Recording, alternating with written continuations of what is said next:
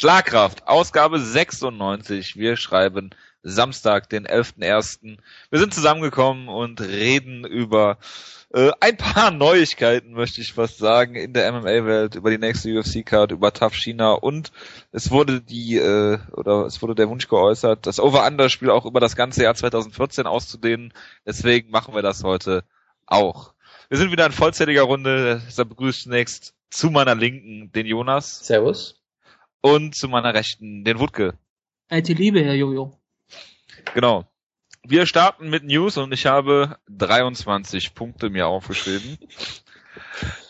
Wir werden zu mehreren wahrscheinlich nur ein oder zwei Worte verlieren. Außer Jonas sagt zu jeden fünf Minuten was. Das, ist, das war der Plan, ja. Und zwar wird der Jonas einmal seine eigene Meinung sagen und dazu dann noch ergänzen die Meinung der MMA-Welt. Wenn ich sie denn kenne, ja. Ich werde es Ja. versuchen. Genau. Und zwar von jedem einzelnen Reporter, den Genau. er in seiner Timeline hat. Das kann dauern, also stellt euch auf drei, vier Stunden ein heute, nur für die News-Ecke. Äh, wir fangen mit der einer großen News an, die, die gestern herausgekommen ist. Keith Kaiser, der ähm, ja, Chef der Nevada äh, State Athletic Commission, ist zurückgetreten. Ähm, wird jetzt noch 20, Jahr, äh, 20 Jahre, noch 20 Tage im Amt bleiben oder so bis Ende Januar und dann äh, ersetzt werden. Und das freut natürlich alle Beteiligten. Die Referees haben sich geäußert, äh, Jonas, äh, John McCarthy zum Beispiel. Ähm, die Kämpfer freuen sich, Vitor freut sich natürlich, die UFC freut sich, alle freuen sich. Und äh, ja, Jonas, was sagst du denn dazu?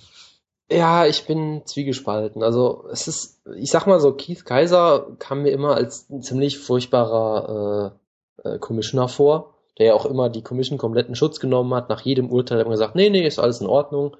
Halt Gut, das ist seine immer, Aufgabe, oder? ja, nee, die Aufgabe wäre von ihm vermutlich nach außen abzuwiegeln und nach innen irgendwas zu verbessern. Das hat er ja, Ja, scheinbar auch nicht gemacht. Könnte er ja, könnte er getan haben, das weißt du ja nicht. Oder im Rahmen der Ja, das, Äh, Du hörst, auch keinen, du hörst auch keinen Bundesliga-Trainer erleben, der in der Presse seine Spieler äh, kritisiert oder keinen Arbeitgeber. Wenn ja, äh, oder keinen Chef, der äh, öffentlich über seine Mitarbeiter schlecht redet. Also das, äh, naja. Vergiss Johnny Trapattoni damals.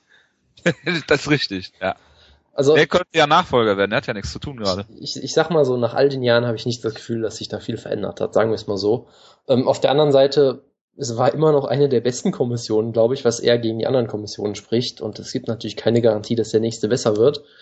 Und er schien mir halt einer der wenigen zu sein, die wirklich äh, so ein bisschen äh, Paroli geboten haben gegen Vitor und THT und sowas. Deshalb äh, bin ich vollkommen darauf gefasst, dass das jetzt absolut kein Problem mehr sein wird mit ihm. Und das war Genau. es. Ähm, Wutke, hast du auch eine Meinung dazu? Oder findest du, ist dir das völlig egal, so wie mir? Es ist, es ist mir in dem Sinne völlig egal, dass ich von solchen A Sachen keine Ahnung habe. Ich weiß nicht, was Keith Kaiser sein Aufgabenbereich ist. Ich weiß nicht, was er groß tut. Ich weiß nicht, was er verbessern könnte oder was, was er überhaupt äh, hätte verbessern hätte können. Es ist für mich einfach nur so, er ist halt Commissioner der State Athletic Commission. Das ist eine wichtige Position und es ist gut, wenn jemand da ist, der MA wohlgesonnen ist, der vielleicht mal was verändern möchte, aber ich glaube, das ist eher so eine staatstragende Position, wo er halt noch ein bisschen schon winken darf und bei Wayne sich die äh, Waage sich angucken darf. Du meinst, es ist so eine Art äh, Bundespräsident. Ja, das ist der Bundespräsident von Nevada. Sehr gut. Sports. Ja, ähm, der nächste Punkt auf meiner Liste, und ich muss dazu sagen, ich habe die Liste teilweise von äh, Jonas übernommen. Äh, hier steht, Zach Mikowski ist jetzt Purple Belt. Ich nehme an im BJJ unter Marcelo Garcia. Das ist soweit richtig, ja. Und wo, hier wurde ja gerade gefordert, dass ich Journalisten zitiere. Ich habe hier direkt den ersten Tweet natürlich. Äh, Luke Thomas hat geschrieben, was er im Prinzip geschrieben hat, ist halt ein Purple Belt äh, unter Marcelo Garcia kann vermutlich sehr viele Brown Belts besiegen, weil Marcelo Garcia natürlich einer der besten Grappler aller Zeiten ist. Äh, deshalb freut uns das natürlich und es ist ja auch Team Schlagkraft, aber mehr habe ich da auch nicht zu sagen. Warum schreibt Luke Thomas das dazu? Ist ja gar kein Bellator-Kämpfer. Das musst du ihn fragen. Hm. Also er war ein Bellator-Kämpfer, vielleicht deshalb. Ja. Jetzt der nächste Punkt, Jonas. Hier steht, es gibt im Roster genauso viele Flyweights äh, wie Light Heavyweights. Genau, das, jetzt weiß ich nämlich, mit welcher News das noch verbunden ist, nämlich mit James Tehuna, der jetzt ins Middleweight wechselt. Ach so, Ähm, ich nehme mal an, dass es danach war. das hast du mir vorweggenommen, ja, vielleicht, aber vielleicht auch schon davor. Ähm, ja, das zeigt mal wieder, dass Light Heavyweight halt äh, keine besonders gute Division ist. Und wir hatten ja schon mal diesen Artikel verlinkt, wo es irgendwie vier Kämpfer in der UFC im Light Heavyweight gibt, die unter 30 sind oder irgend so eine ganz absurde Zahl. Also der Division geht's nicht besonders gut, aber es ist jetzt auch nichts Neues. Kriegen wir ihn noch hin?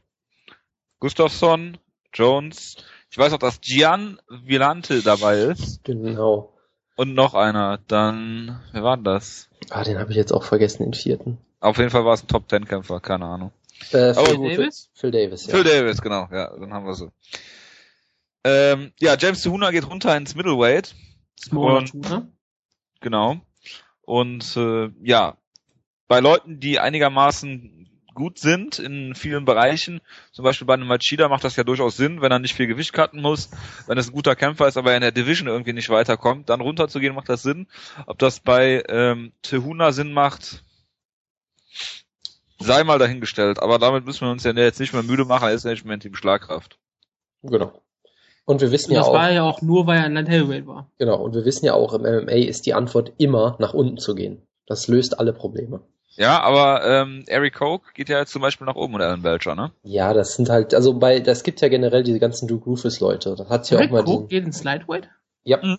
Ich nicht. Jojo hatte doch mal diesen Artikel verlinkt, dass die alle beim Gewichtkarten viele Probleme hatten. Sergio Pettis Ja, ja. ist ja auch nach oben gegangen. Das ja, ist- das ich ist, lese äh, die meisten Sachen von Jojo Das, das ist mir schon klar. Äh, Ich habe das in der Sendung erzählt. er hört, er hört auch ja, ich höre die auch meistens nicht zu. Genau. Das beruht auf Gegenseitigkeit.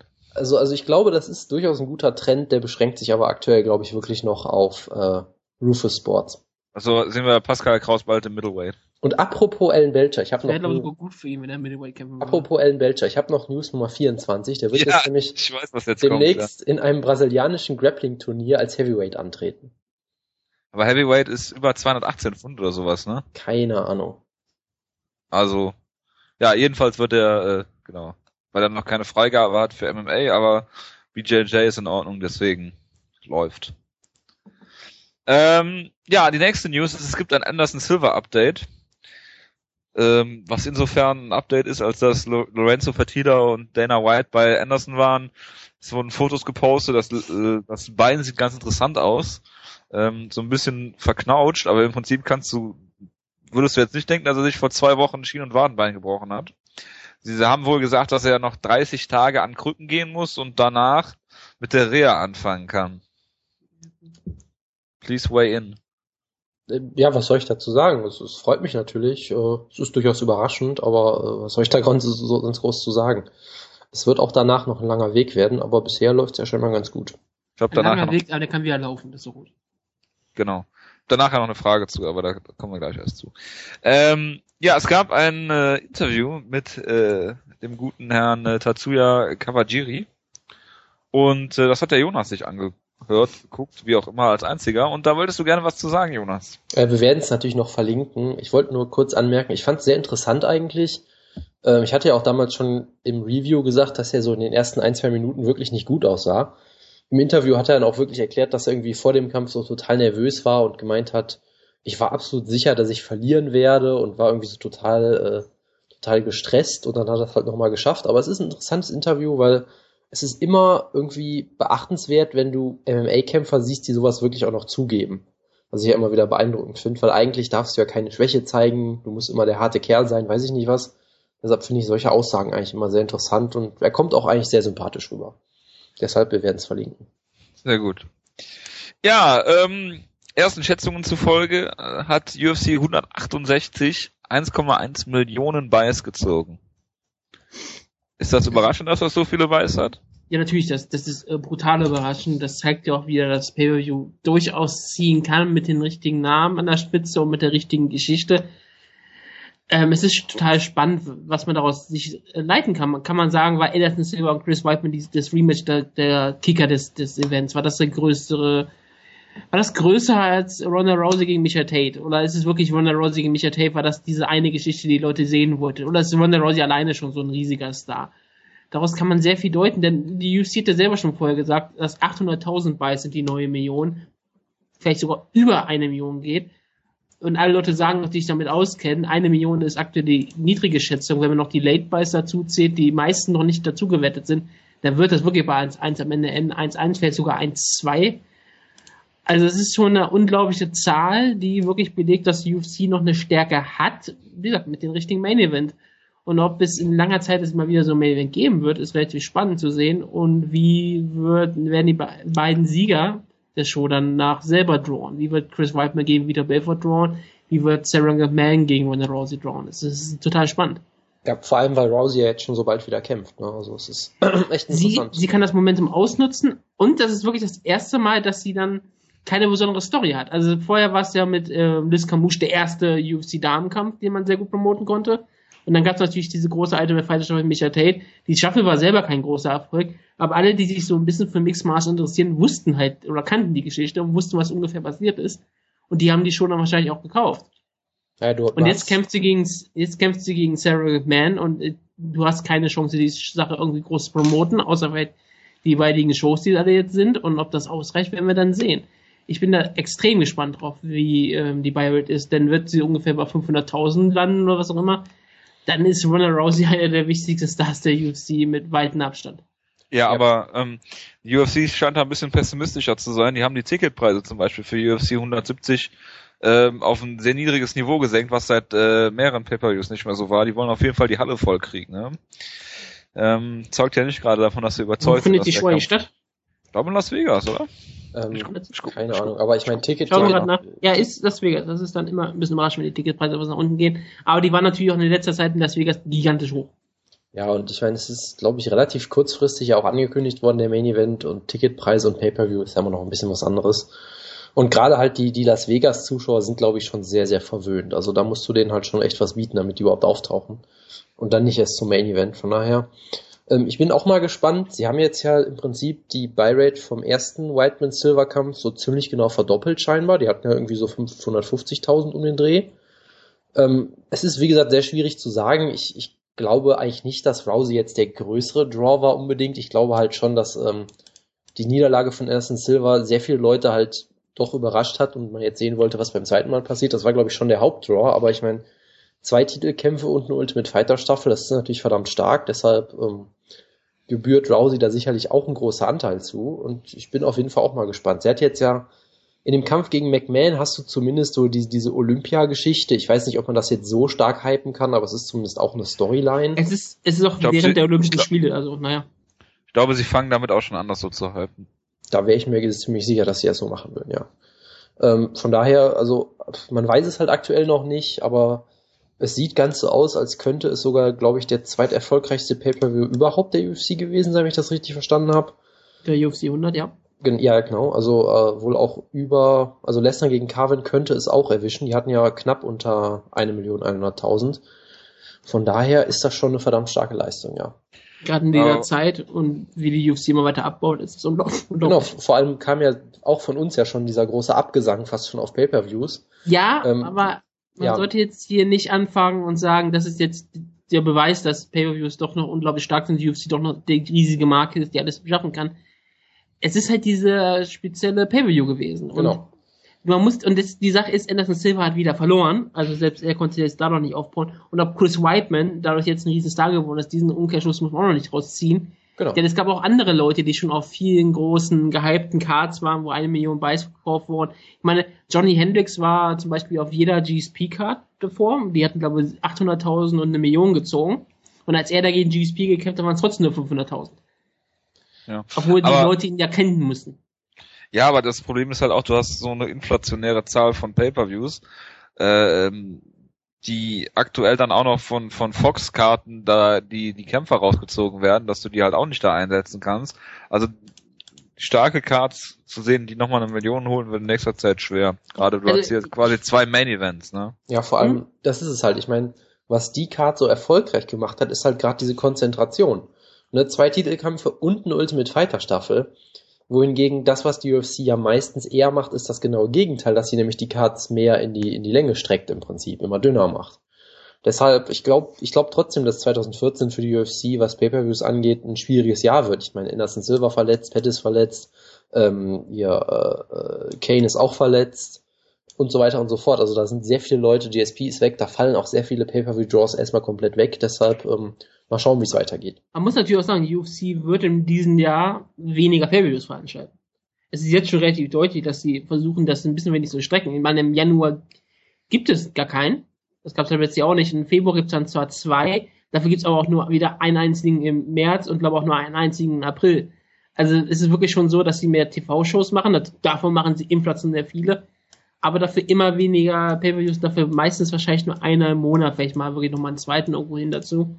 Aber es sieht eher so aus, als würden sie wirklich ihre Draws jetzt immer weiter auseinanderstrecken. Genau. Ähm, eine Sache dazu fand ich noch ganz interessant, wenn du dir überlegst, dieser Pay-Per-View hat einmalig 60 Dollar gekostet. Allein durch diese 5 Dollar mehr haben sie bei 1,1 Millionen Buys 5,5 Millionen Dollar mehr gemacht als bei einem Pay-Per-View, der normal viel gekostet hätte. Ne? Davon können sie ja einiges bezahlen. Ne? Zum ja. Beispiel den Schnee bei, Schnee bei Dana White in der Einfahrt. Zum Beispiel, ja. Ähm, ja, die nächste News, Jonas, hier steht äh, Moraes, Plug. Ja, das ist auch wieder was für die Link-Ecke. Ähm, es, gibt, es gibt bei Bloody Elbow aktuell eine sehr schöne äh, Artikelserie, wo jemand die Top 25 Talente, die er sieht, die irgendwie um, um Titel mal antreten könnten, aufzählt oder was auch immer.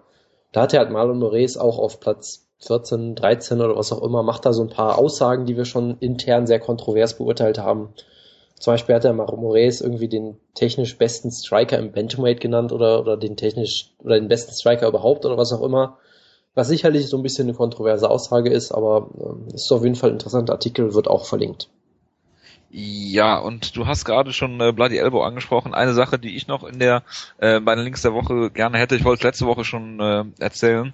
Es gibt eine interessante Serie jetzt auch bei Bloody Elbow und zwar geht es darum, äh, um Wrestling-Matches zwischen späteren oder von späteren MMA-Kämpfern. Da hast du, ich glaube, Whiteman gegen Askren oder sowas, kann das sein? Yep. Äh, Phil Davis ist auch dabei und, und Lesnar und so weiter, Johnny Hendricks, genau.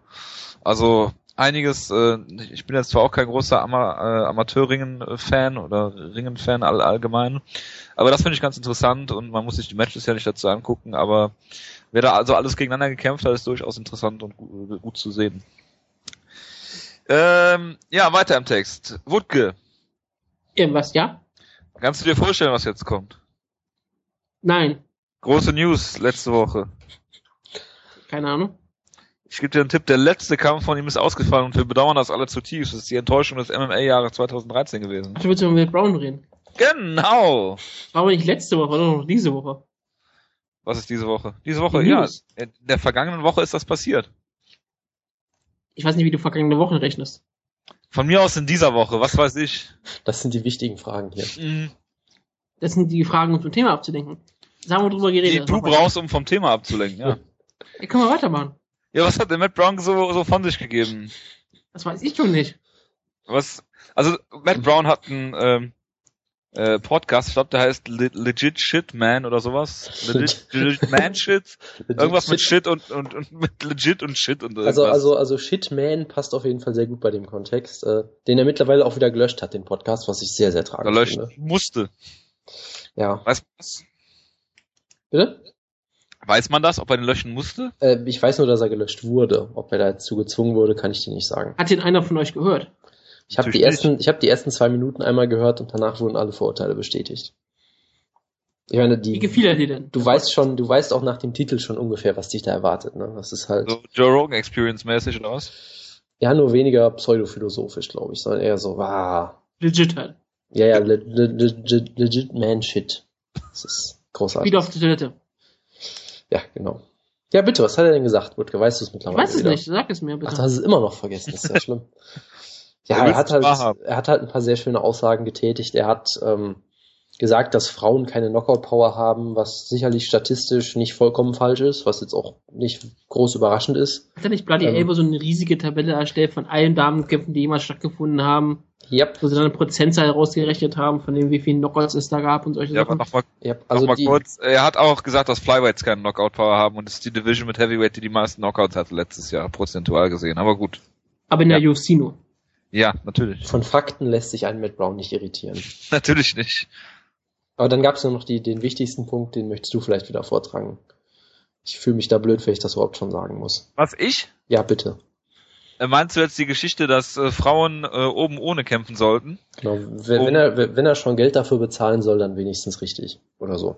Genau. Matt Brown ist halt ein Kämpfer für Gleichberechtigung. Das ist, äh, muss man ehrenhaft einfach mal anerkennen. Absolut, ja. Also es würde auch natürlich, es würde natürlich helfen, dass wir hier keine äh, Diskussion über Frauenklamotten führen müssen, wie ich jeden äh, Frauenkampf nachher machen muss. Weil manche Frauen kämpfen, in, manche Frauen kämpfen in T-Shirts, manche Frauen kämpfen in BH, manche Frauen in Tanktop. Oh. Das muss man irgendwie auch mal Also ich auseinanderfinden. Und Frauenkampf ich gesehen, finde wo die- Frauen in BHs kämpfen. Ja gut, diese, doch, natürlich. Diese Sport-BHs. Ja. Ich finde das, ich finde das glaub ich, etwas radikal. Ich finde es sehr radikal, was Matt Brown fordert. Das ist eine Forderung, die man durchaus verstehen kann. Ist das so? Nein, Achso. Okay. es ist eine absolut schwachsinnige Aussage. Äh, es ist natürlich einfach nur, was Matt Brown halt sagt. Matt Brown hat halt bewiesen, dass er doch ein Mixed Martial Arts Kämpfer ist.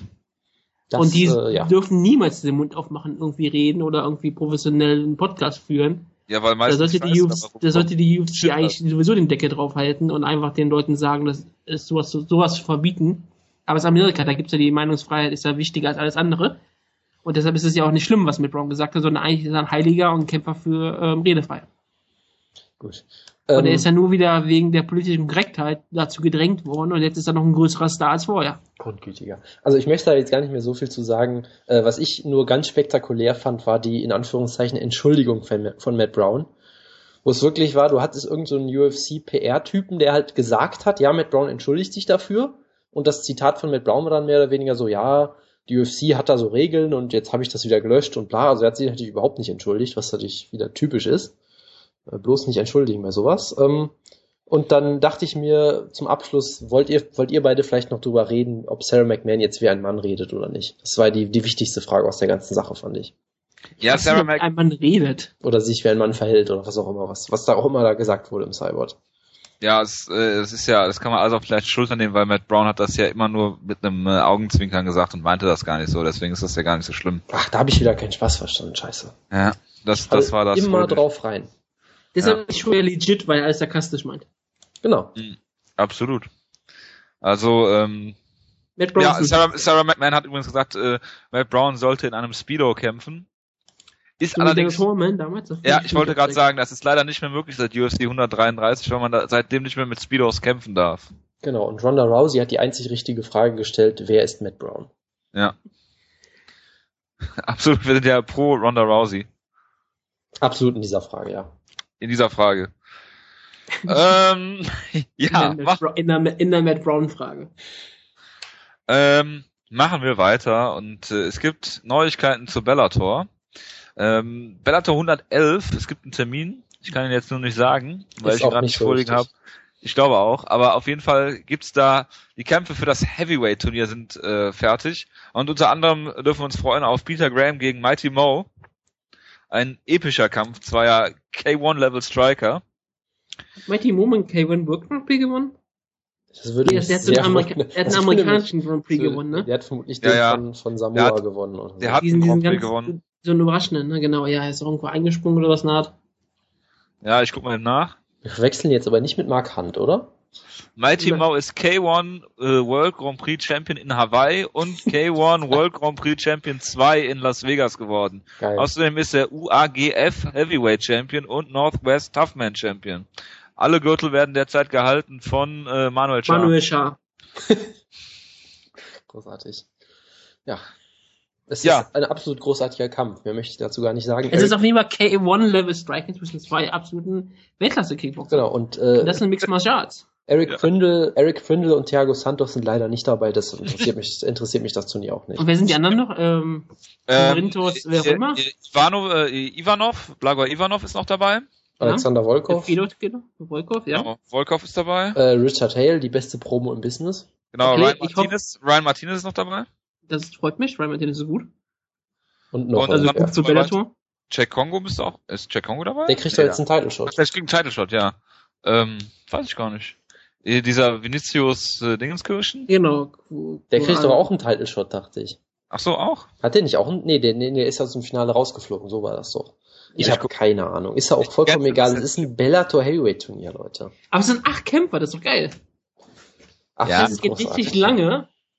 Und es hat bestimmt richtig Potenzial für einige exzellente Kämpfe. Absolut. Ja, Moment, Moment. Äh, bl, bl, bl. Ähm, nee, ich finde es jetzt auf die Schnelle nicht. Ist aber auch egal. Ähm, machen wir weiter im Text. Text. Ähm, hier steht Jonas, das habe ich auch von dir übernommen. Wo ist Habibs Gegner? Hat die Polizei ihn gefunden? Ich hatte auch nicht damit gerechnet, dass du die Notizen so vorliest, aber gut. Ähm, ja, das war, es, es war ein sehr lustiger Tweet vom guten Herrn Nomagomedov, wo er wirklich gefragt hat, äh, wo ist mein Gegner, kann mir jemand helfen, soll ich mal die Polizei rufen? Womit er, glaube ich, in nicht ganz korrektem Englisch ausdrücken wollte, dass er verwirrt ist, warum er keinen Kampf mehr kriegt. Also, war, der war doch gegen Melendez gebuckt, so war das doch, ne? Ja. Und dann ist der Kampf ja irgendwie aus äh, irgendwelchen Gründen abgesetzt worden, die nie erklärt wurden und jetzt äh, ist halt immer noch ohne Gegner. Und das ja, glaube ich, auch schon eine relativ lange Zeit. Ich meine, er hat jetzt, glaube ich, schon bestimmt ein halbes Jahr oder sowas nicht mehr gekämpft, glaube ich. Von daher wartet er halt auf seinen Gegner und äh, hofft auf Mithilfe der Polizei. Ja, genau. Äh, ich wollte noch die zwei Leute ergänzen.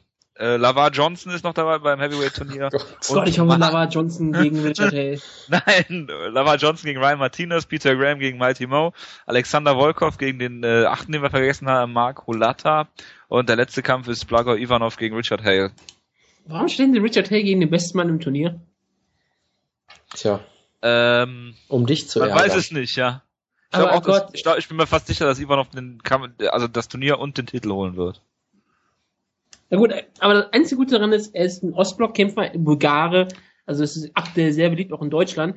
Und er kämpft jetzt gegen Richard Hay, da kann er wieder so eine schöne Sowjet-Promo halten. Das freut mich. Absolut. Ähm, ja, ich äh, kann jetzt äh, auch mal eine News äh, hier bringen, eine Neuigkeit, die jetzt offiziell geworden ist, zumindest berichtet das Ground and Pound gerade bei Twitter vor einer Minute. Pascal Kraus wird nicht bei UFC 100, äh, bei UFC on Fox 10 kämpfen. Ähm, sein Gegner, der Jonas Adam äh, äh, Kaliev, heißt er so? Yep. Ähm, den du so unglaublich gut findest, wegen einem YouTube-Video, was du gesehen hast, wo jemand mit einem Tornado-Kick ausnockt, ähm, hat keine medizinische Freigabe bekommen. Da ist die Frage, ob sie irgendwie ähm, einen Gegner jetzt noch hinkriegen hier in zwei Wochen. Weiß nicht, Charlie Brenneman oder sowas, wenn er seinen Kampf gewinnt. Also, ähm, wenn, du, Kraus wenn, wenn, wenn du den Artikel bei Ground and Pound liest, äh, klingt es sehr danach, dass sie keinen mehr finden werden. Also, es wird ja schon gesagt, Pascal Kraus kämpft nicht bei UFC on Fox 10. Äh, was? Äh, Aber ich würde, solche Sachen, ich würde solche Sachen nicht glauben, selbst wenn die von der UFC kommen. naja, sie kommen ja vermutlich vom, vom Manager von Kraus, die haben da ja Connections, von daher. Aber es stand doch jetzt auf Moonsault.de, also muss es stimmen.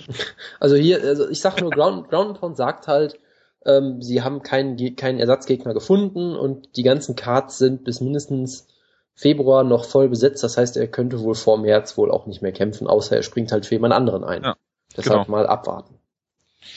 Gut. Hätten wir das äh, geklärt. Ähm, der nächste Punkt ist, Nick Lenz war betrunken diese Woche. Gehört Das ist zu- bestimmt Breaking News, ich weiß. Ja, nee, ist keine Breaking News. Äh, ich werde mir da jetzt auch keinen Witz drüber erlauben, aber er hat geschrieben, dass er den schlimmsten Kater seines Lebens hatte. Donnerstags. Ähm, das müssen wir natürlich auch in die News packen. Es gibt mittlerweile ein Datum für den Kampf zwischen Glover Teixeira und äh, Johnny Bones. Zum fünften Mal oder so. Nein, vier- viertes Mal. Ich habe so, es okay. zum vierten Mal verschoben worden. Sehr gut. Und jetzt scheinbar gibt es irgendein Datum. Ich habe es mir nicht aufgeschrieben, weil es wahrscheinlich eh nicht das Richtige sein wird. Ähm, Wutke, Was, ja? Jetzt muss ich dich auch nochmal persönlich ansprechen. Es ist wahrscheinlich ein bisschen angenehmer für dich, als über Matt Brown sprechen zu müssen. Ähm, UFC Fight Pass ist rausgekommen und es gab jetzt auch eine Pressekonferenz der WWE zu ihrem Network und äh, dazu hast du sicherlich äh, den einen oder anderen, äh, die eine oder andere Sache zu, zu erzählen. Ja, es ist, es ist relativ interessant, weil das ist, kann so ein Thema sein, was worüber in den nächsten zwei Jahren sehr viel geredet werden wird. Denn der Fight Pass wurde ja von der UFC eigentlich nur erschaffen, damit irgendwelche Fans halt noch diese Shows gucken können, die sie nicht auf nicht ins Fernsehen kriegen können. Damit die Fans das erlaubt bekommen, damit sie so ein bisschen halt offiziell so ein On-Demand-Fernsehsender haben, also Internet-Fernsehsender haben. Aber es ist natürlich auch immer interessant, wie man das sieht, wie sich das später auf Pay-Views auswirken wird, denn der WWE-Network, der wird ja, WWE wird ihre ganzen Pay-Per-Views in der nächsten Zeit alle auf den Network packen. Das ist halt auch mit WrestleMania, wie ja schon eine lustige Tweet gemacht wurde. Äh, die UFC hat ihren Fight Pass mit Royston V gestartet, WWE startet ihr ihren Network mit WrestleMania. Das ist schon ein riesiger Unterschied. Der kostet halt 10 Dollar im Monat, man muss aber für sechs Monate ähm, committen, wie man so sagt, man muss also sechs Monate einen Vertrag abschließen, also zahlt man 60 Dollar. Und wenn man schon in ein Jahr zwei WWE Pay-Views gekauft hat, spart man jetzt schon damit sogar was. Während man beim Fight Pass mehr oder weniger nichts bekommt, außer halt ein paar Shows. Und da kommt natürlich die Frage, ob die da viele Fans sich auch wirklich die Frage stellen, warum soll ich mir wirklich diesen Fight Pass holen, wenn ich dafür nichts bekomme. Bei WWE kriegst du halt ähm, neues Programm, du kriegst NXT, du kriegst noch die ganzen anderen Sendungen, die jetzt aktuell auch nicht noch Superstars, du kriegst die ganzen alten Sachen, die ganzen WWE Pay-Per-Views, die ganzen ECW Pay-Per-Views, WCW Pay-Per-Views, alte TV-Shows den alten Jahren, alte Raws, alte Smackdowns und so weiter, die Zweitverwertungsrechte von Raw, Smackdown, all solche Sachen. Und natürlich auch, äh, frische Programme, all so ein Schwachsinn kriegst du dafür. Viele Leute drehen schon vollkommen durch und können, versuchen schon ihren Job zu beenden, damit sie nur den Network gucken können. Und gleichzeitig hat der Pass halt nichts erreicht. Außer natürlich, dass er teilweise nicht gut funktioniert, dass viel Content noch fehlt und dass halt du höchstens Singapur-Shows bekommst. Da muss man sich wirklich fragen, ob man sich das noch weiter antun wird. Gleichzeitig ist natürlich die Sache, es stärkt natürlich auch die UFC, denn jetzt ist die UFC die ein, der einzige regelmäßige Anbieter von Pay-Per-Views in Amerika. Es gibt natürlich Boxen, und da gibt es Roy, äh, Roy, äh, Floyd Mayweather und solche Sachen. Da gibt es natürlich Manny Pacquiao und dann hört es aber auch schon wieder auf von Leuten, die wirklich was ziehen. Eigentlich gibt es nur noch die UFC, die wirklich Pay-Per-Views anbietet. Und bei richtig starken Pay-Per-Views haben sie halt keine Konkurrenz mehr. Eine Show, die vorher gegen WrestleMania gelaufen hat, also zum Beispiel die ja an meinem Geburtstag stattfindet, die äh, Hendrix gegen Robbie Lawler Card, die wäre ja so ungefähr im WrestleMania-Zeitraum gewesen. Und jetzt ist halt kein Pay-Per-View. Plötzlich konnten alle Leute, die vorher sich vielleicht überlegt haben, hm, soll ich, muss ich eins von beiden kaufen, was auch nicht, die können sich wirklich sagen, ich kann mir jetzt ein UFC Pay-Per-View kaufen. Also kann das gewisse Pay-Per-Views von der UFC sehr stark stärken. Gerade wird man sehen, ob sie nicht in einem langen Zeitraum vielleicht sogar noch äh, gestärkt werden. Aber, oder es wird natürlich den Pay-Per-View-Markt komplett schwächen, dass die WWE keine Pay-Per-Views mehr macht. Ein eingeschnittenes ist dann doch wegsterben. Gerade monatliche Pay-Per-Views und dass auch UFC immer weniger Pay-Per-Views machen wird. Die, wir haben darüber gesprochen, die UFC macht weniger Pay-Per-Views im Jahr aber könnten die dann halt den großen Erfolg ähm, raus erzielen und dafür mehr TV-Shows? Das ist schon eine spannende Rechnung. Man wird auf jeden Fall sehen, was in den nächsten Jahren alles passieren wird, ob der Fight Pass vielleicht doch nachzieht, ob der auch ausgebessert wird oder was, ob überhaupt nichts passiert. Das ist schon recht spannend, weil für WWE ist das jetzt, ähm, ist es das größte Risiko, was sie eingegangen sind, weil sie können wahrscheinlich danach nicht einfach mal wieder zurückrudern und wieder auf, wieder auf Pay-Per-Views setzen sie sind jetzt mit dem Network äh, gesichert und sie müssen hoffen, dass das alles gut funktioniert. Während wenn UFC halt äh, irgendwann keine Pay-Views mehr anbieten kann, dann können sie immer noch wechseln. Das würde keinen groß stören. Aktuell können sie noch den Pay-View-Markt ganz gut melken. Das ist schon sehr spannend. Ja, also äh, der ein Punkt, den wir auch schon mal diskutiert hatten, ist halt das mit dem Risiko. Also du merkst halt, WWE wirft sich da komplett dahinter mit allem, was sie haben im Prinzip. Und wenn die, dieses Network dann am Ende nicht funktionieren würde, hätten sie ein Riesenproblem. Wohingegen, ich glaube, die UFC könnte aktuell Fight, Fight Pass wirklich einfach wieder ausschalten und es würde, es würde natürlich ein bisschen Geld kosten, klar. Ich meine, sie haben irgendwie, sie bräuchten irgendwie 100.000 äh, Mitglieder, damit sie irgendwie einen Gewinn machen können, glaube ich. Das werden sie, glaube ich, aktuell nicht schaffen. Das heißt, sie machen ja. sicherlich ein bisschen Verluste, aber es ist nicht so existenzbedrohend, wie es jetzt bei, bei dem Network wäre. UFC braucht 100.000, WWE braucht eine Million. Genau. Von daher, aber dadurch, dass sie halt weniger riskieren, hast du halt auch weniger äh, Chancen, damit irgendwas Großes zu erreichen. Das ist halt auch so ein bisschen das Problem, weil. Gerade die Frage ist, wen willst du mit dem Fight Pass erreichen? Ja, die, und, die absoluten Hardcore-Fans halt. Und davon gibt es ja, nicht so viele. Ob es davon 100.000 gibt, ist schon wieder eine andere Frage. Und ob du das überhaupt ausdrücken möchtest. Oder ist da wirklich nur die Sache, man möchte jetzt einen Network haben, theoretisch, damit man in zwei, drei Jahren, wenn Pay-Per-Views wirklich nicht mehr so zieht, oder wenn es wirklich ähm, iPay-Views genauso groß sind wie normale Pay-Per-Views, dass man das selbst vermarkten kann. Also das ist zumindest die Idee, glaube ich, dass sie langfristig gerne iPay-Per-Views machen wollen, wo sie dann eben nicht die Hälfte des Geldes abgeben müssen an Comcast oder wie auch immer.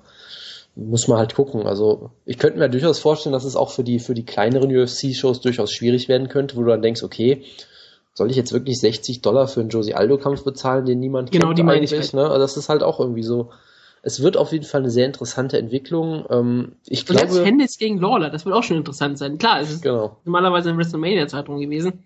Jetzt ist er alleine da, aber Hendricks gegen Lawler. Hendricks hat selbst gegen GSP nicht wirklich gezogen. Und klar, er wurde jetzt in Anführungsstrichen betrogen in manchen Augen. Aber auch da die allgemeine, das ist ja nicht so wie Anderson Silver, der seine äh, Rache haben möchte gegen Chris Whiteman. Es ist immer noch der Verlierer Johnny Hendricks gegen Robbie fucking Lawler. Ja, aber ähm, um das mal abzuschließen, ähm, allein die Wichtigkeit kannst du ja daran sehen. Ich glaube, das äh, WWE Network startet mit WrestleMania und äh, Fight Pass ist gestartet mit UFC Singapur. Ja, habe ich genauso erwähnt, ja. Ah, das hast du gerade gesagt? Gut, Ja. ich habe dir nicht zugehört, wie gesagt. Ähm, machen wir weiter. Und zwar reden wir über äh, Leute mit Gehirnerschütterungen. Ähm, TJ Grant hat immer noch keine medizinische Freigabe. Dazu gibt's auch einen Artikel ähm, bei Bloody Elbow. Ich denke, den werden wir auch ähm, verlinken. Und Martin Campman ist nicht äh, retired, wie das viele vielleicht gesagt haben. Er ist jetzt länger weg. Aber er sagt, er ist jetzt äh, zweimal ausgenockt worden. Einmal von Carlos Condit, einmal von Johnny Hendricks. Und er will sich viel Zeit lassen, bevor er wieder zurückkommt, was mir auch sinnvoll erscheint. Ähm, und viele Leute nehmen das halt ähm, nicht wirklich ernst mit den äh, äh, äh, mit den äh, Zeiten, die sie da besser Pause machen sollten nach einer Gehirnerschütterung und deswegen warten wir mal ab. Ich mag Martin Campman sehr gerne. Er ist noch gerankt in den Top Ten. Ähm, deswegen müssen wir mal gucken, wie, das, wie sich das so entwickelt. Ähm, eine News, die ich noch herausgefunden habe, ist äh, Fabricio Verdum gegen Travis Brown soll ja stattfinden als Number One Contender Kampf. Und zwar, wenn man äh, den Worten von Travis Brown sch- äh, Glauben schenken darf, soll der Kampf schon im März stattfinden. Also sie wollen das relativ schnell äh, über die Bühne bekommen. Und ähm, dann soll es ein Main Event sein, wenn es fünf Runden lang geht. Und äh, ja, entweder es wird halt auf einer Fox Sports One Karte, ich weiß nicht, ob es äh, ein Fox Event gibt oder sie opfern dafür ein Pay-Per-View. Äh, aber ich glaube, im März sind die Pay-Per-View Main Events schon ausgebucht, von daher ähm, mal abwarten, was da so kommt, weil es geht ja jetzt rein mal äh, scheinbar relativ schnell, ähm, was das angeht. Ich sag mal so, Hendricks gegen Lola brauchen ein Co-Main-Event. Carlos Conde gegen Tyler Woodley ist kein Co-Main-Event für Pay-Per-View. Ähm, ja, dann wäre es aber kein Fünf-Runden-Kampf. Ja, aber das ist halt das Problem, ne? Das ist es doch so oder so nicht, oder? Ja.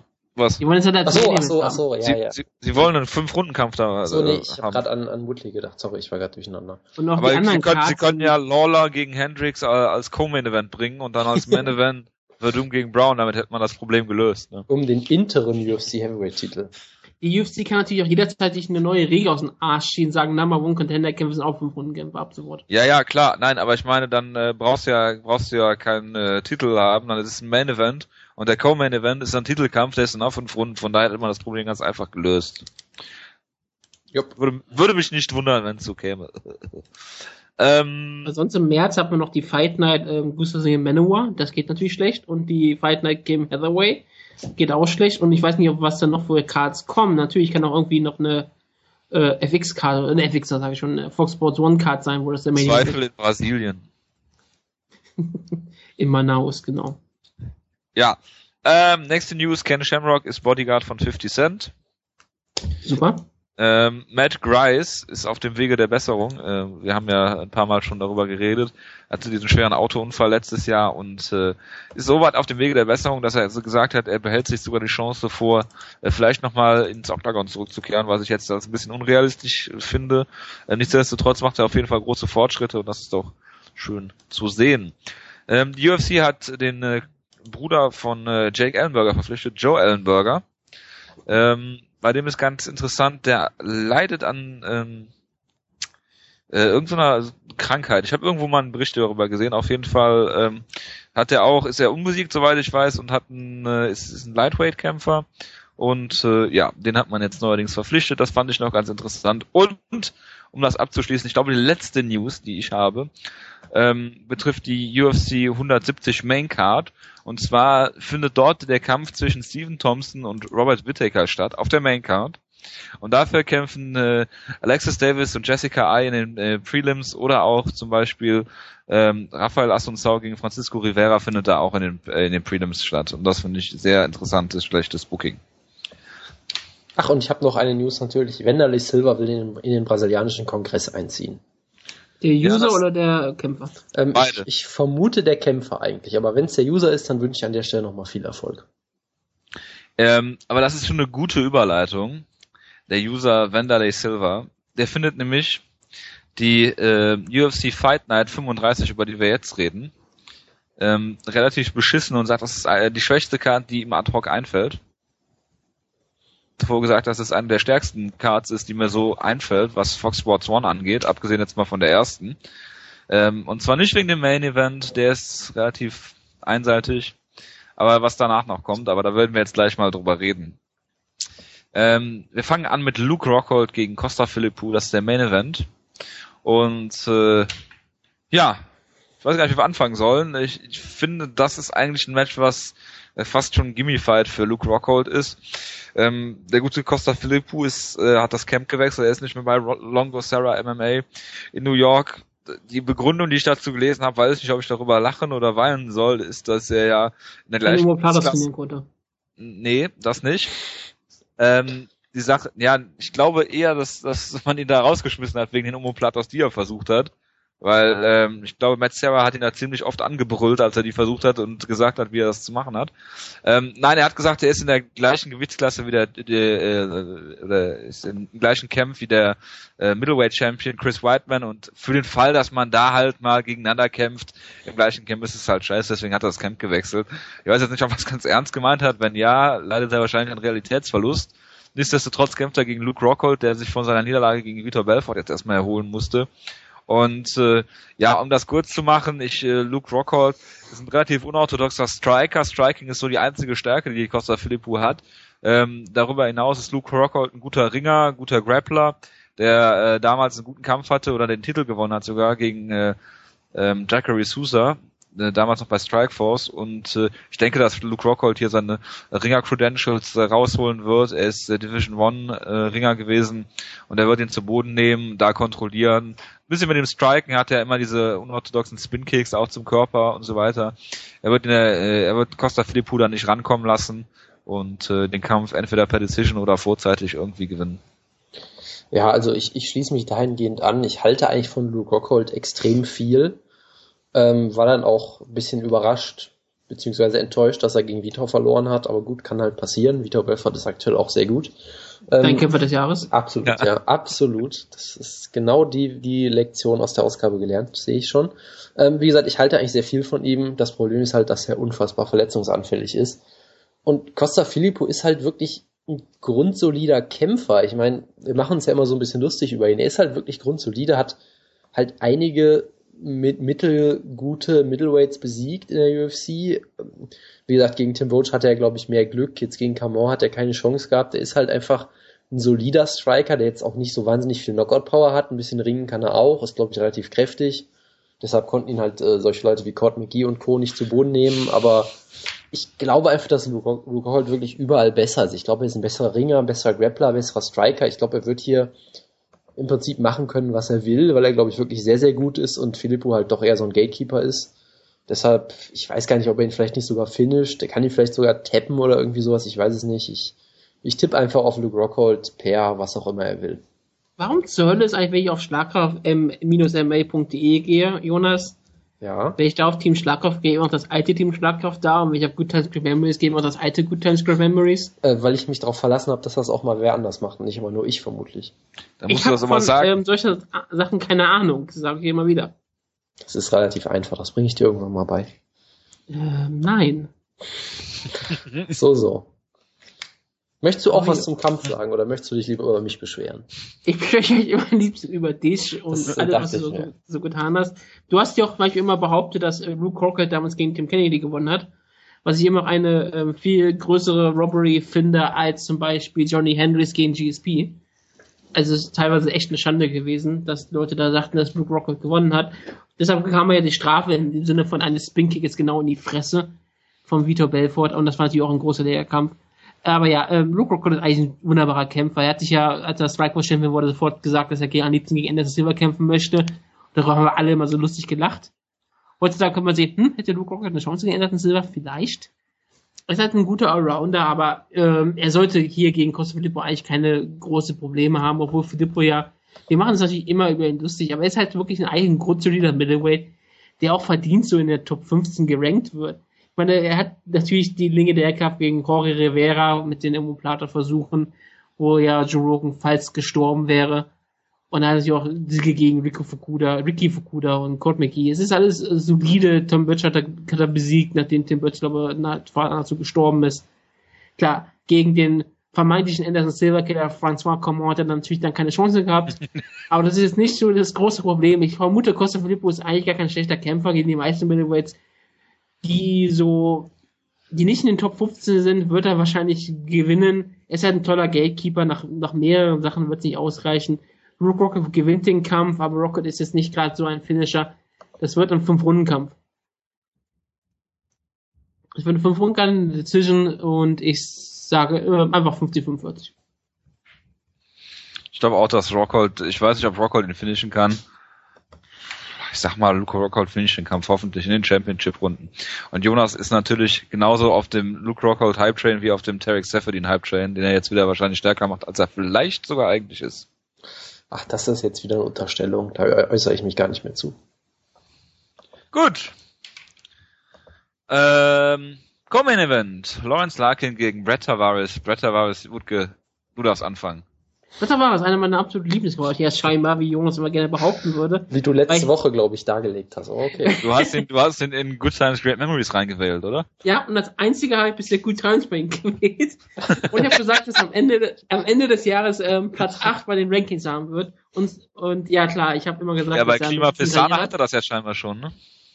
Hat er das? Ist er, ist er auf äh, war, ich, ich, ich glaube auf Platz 9 oder irgendwie sowas. Nee, genau, da ich guck mal eben nach, das kann nicht schaden. Ich meine, er hat ja wirklich Siege gegen Tom King Kong Watson, Ricky Fukuda und Er Robert heißt immer noch Tom Kong Watson, ne? Das habe ich letzte Woche schon gesagt. Der heißt nicht King Kong. Ist mir egal. Er heißt auch ja, nicht Yolo Romeo, hat mir das schon einmal gestört? nee, wir haben es einfach irgendwann übernommen und äh, aufgegeben, nicht zu verbessern. Ja. Ich sag auch mal Jacare de Souza, nicht Jacare Souza. Ja, aber er heißt ja de Souza. Heißt du wirklich Jacare de Souza? Ja, ja, Jacare ist ja der Spitzname. ist doch so ein Kaugummi, oder nicht? Jacare heißt Krokodil, ne? Ach so, kann auch sein. Was war das Kaugummi? Eigentlich, das war Babalu. Ja, aber egal. Genau. Babalu. Aber war es halt so wirklich dieser grundsolide Kämpfer, der irgendwie sich aus irgendwelchen Gründen in die Top 15 reingeschlichen hat. Alle Leute haben immer gesagt, warum ist es eigentlich so weit oben gerankt? In manchen Leuten denken, in manchen Leuten Geiste es liegt einfach daran, dass halt Leute einfach besiegt. Und zwar total langweilig mit, mit Ringen, meistens relativ soliden, relativ langweiligen Striking. Und das ist natürlich perfekt für einen Kämpfer wie Lawrence Larkin, der ja auch gegen den Anderson Silver Killer François Comor keine Chance hatte. Gleichzeitig aber in seinem Middleweight damals mal Robbie Lawler besiegt hat. Und das ist natürlich beeindruckend, weil Robbie Lawler ist ja jetzt einer der besten Kämpfer der Welt. Und das ist natürlich relativ spannend, jetzt zu sehen, was Lawrence Larkin jetzt macht. Chris Camosi hat er besiegt. Das war auch kein besonders guter Kampf. Ich glaube an die Macht von Brett Tavares. Ich glaube, er holt sich hier eine langweilige grinding Decision. Drei Runden voller Schmerzen für Jonas, weil er einsehen muss, dass Brett Tavares besser ist, als er, als er ihn gedacht hat. Ja, zum ersten möchte ich natürlich einwenden, dass Lawrence Larkin den Kampf gegen äh, Camon klar gewonnen hat für mich und das eine ziemliche Fehlentscheidung war, aber gut.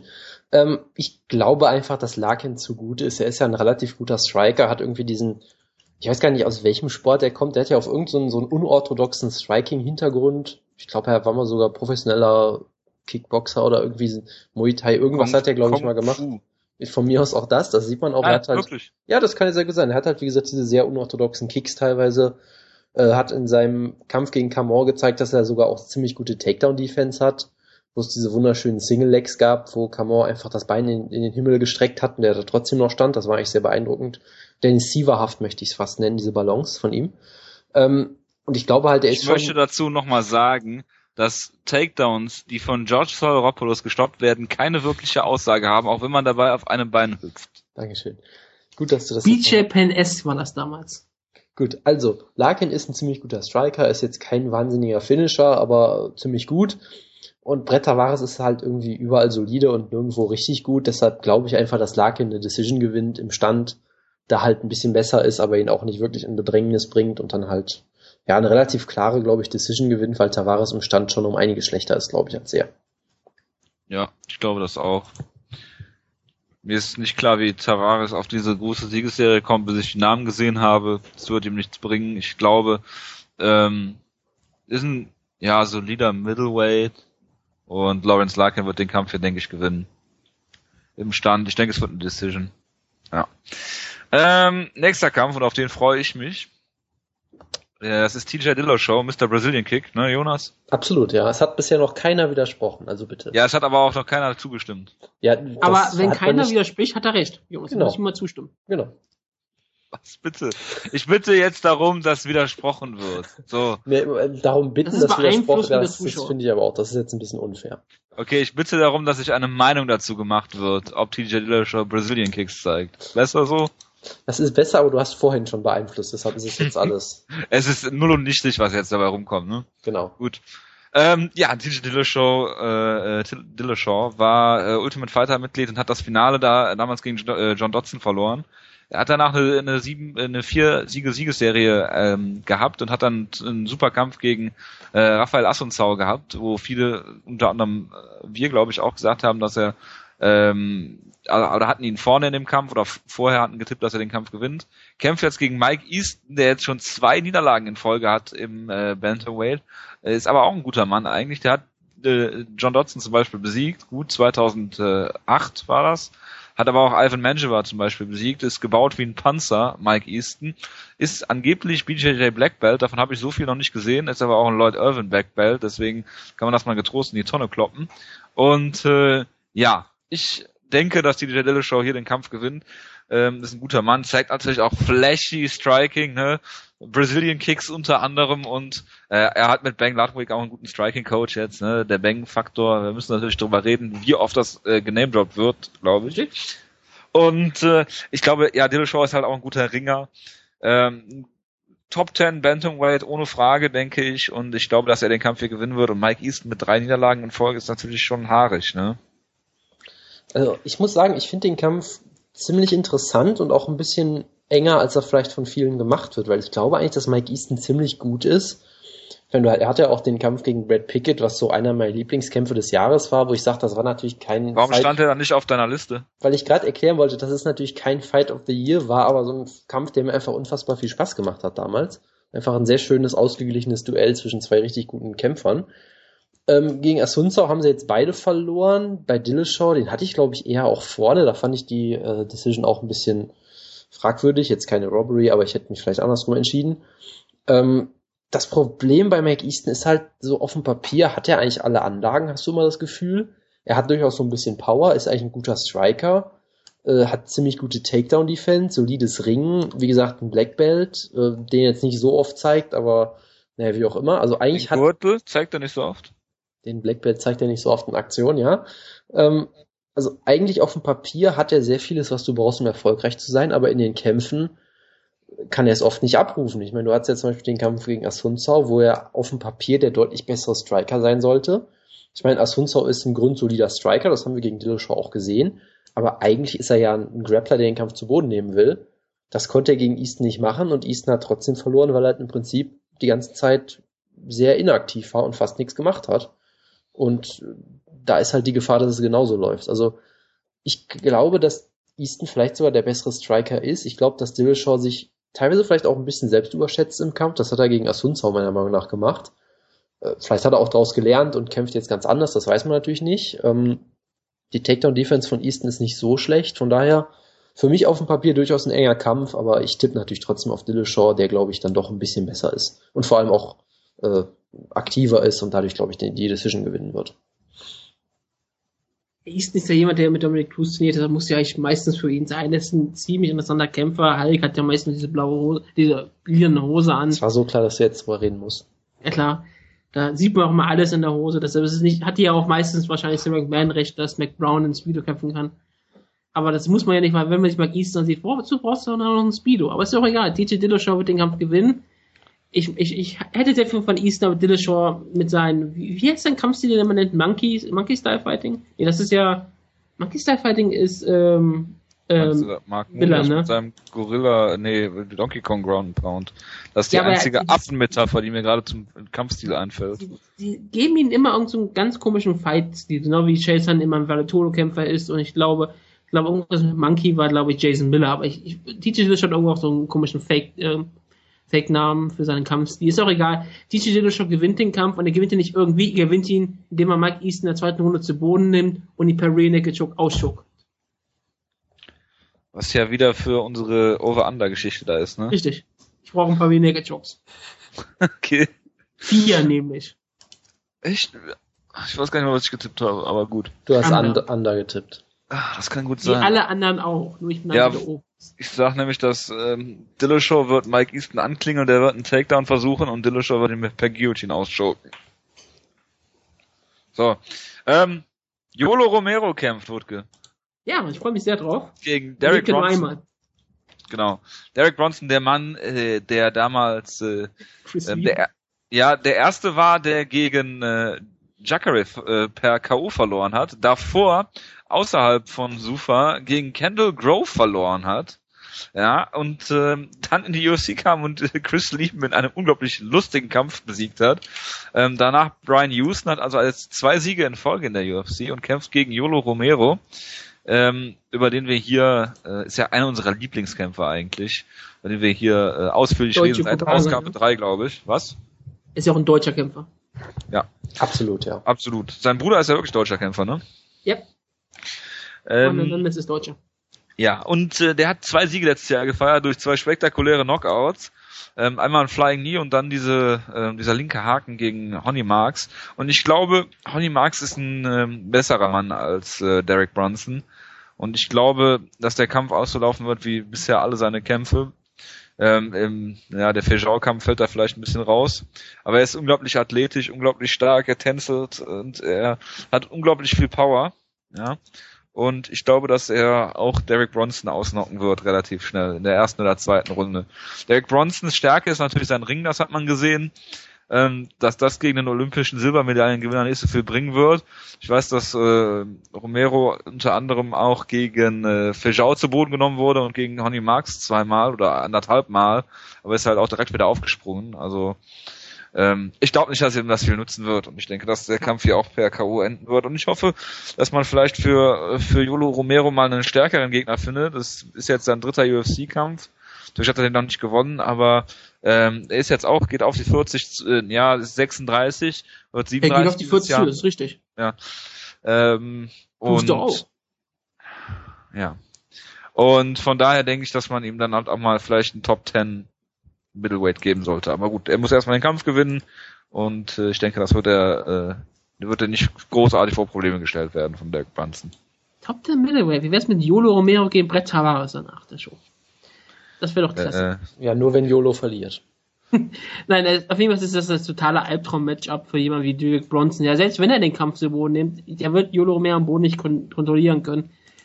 Romero ist dann dafür einfach ein viel zu guter äh, Ringer und er wird auch keine Angst haben, wirklich groß zu Boden genommen zu werden. Deshalb wird er wahrscheinlich sehr flüssig und einfach sehr ähm, ähm, locker und leicht sein Striking zeigen und das ist immer dann die Stärke von Romero. Wenn er sich wohlfühlt, dann kann er auf jeden Fall wunderbares Striking zeigen, sehr athletische Kicks und all sowas. Deshalb vermute ich, dass er in der zweiten Runde per Ex-Kick den guten äh, Bronson ausnockt.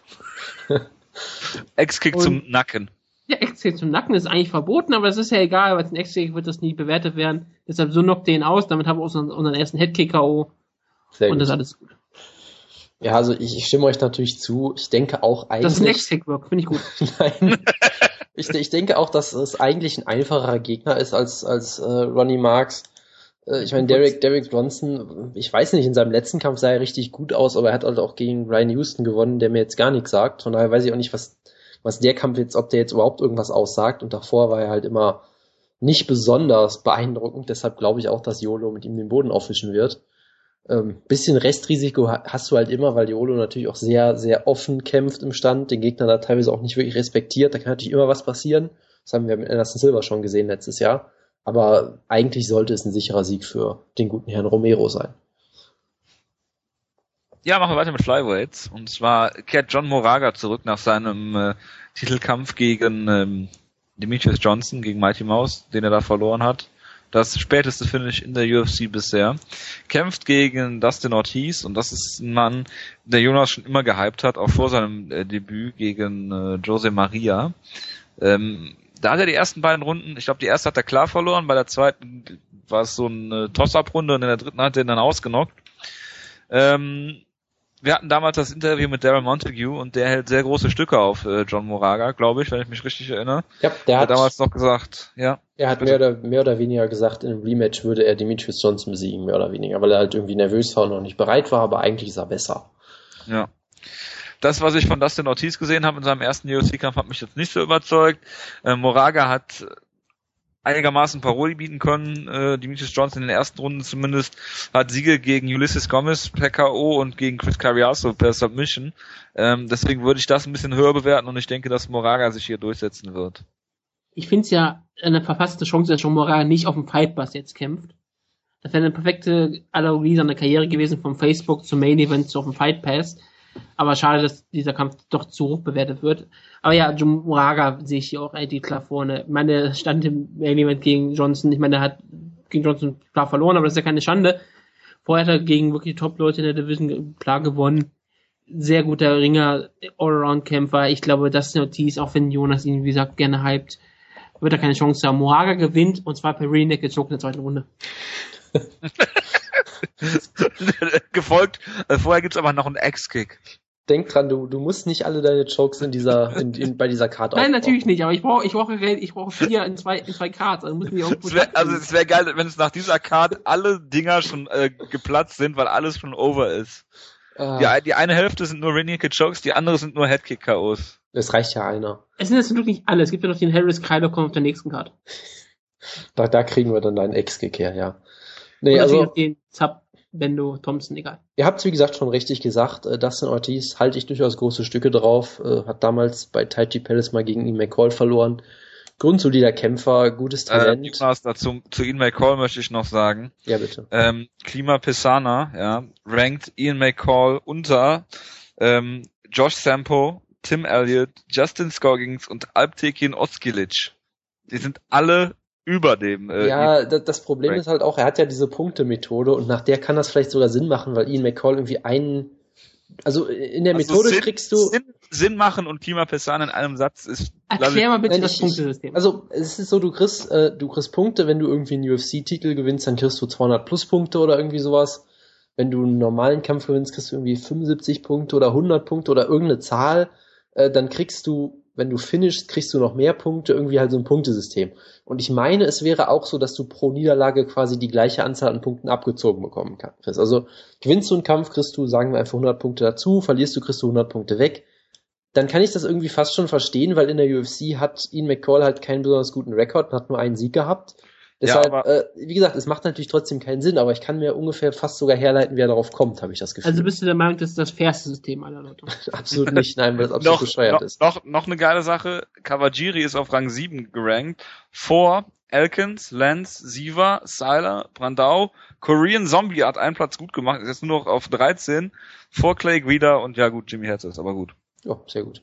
Kleiner ähm, Exkurs, machen wir weiter mit dem Kampf, ja. Ja, wie gesagt, äh, galt da lange als Talent. Ähm, ich ich überlege gerade, ob ich ihn sogar in dem Schlagkraft drin haben wollte, dem ursprünglichen. Stimmt. Ich habe, glaube ich, zumindest drüber nachgedacht.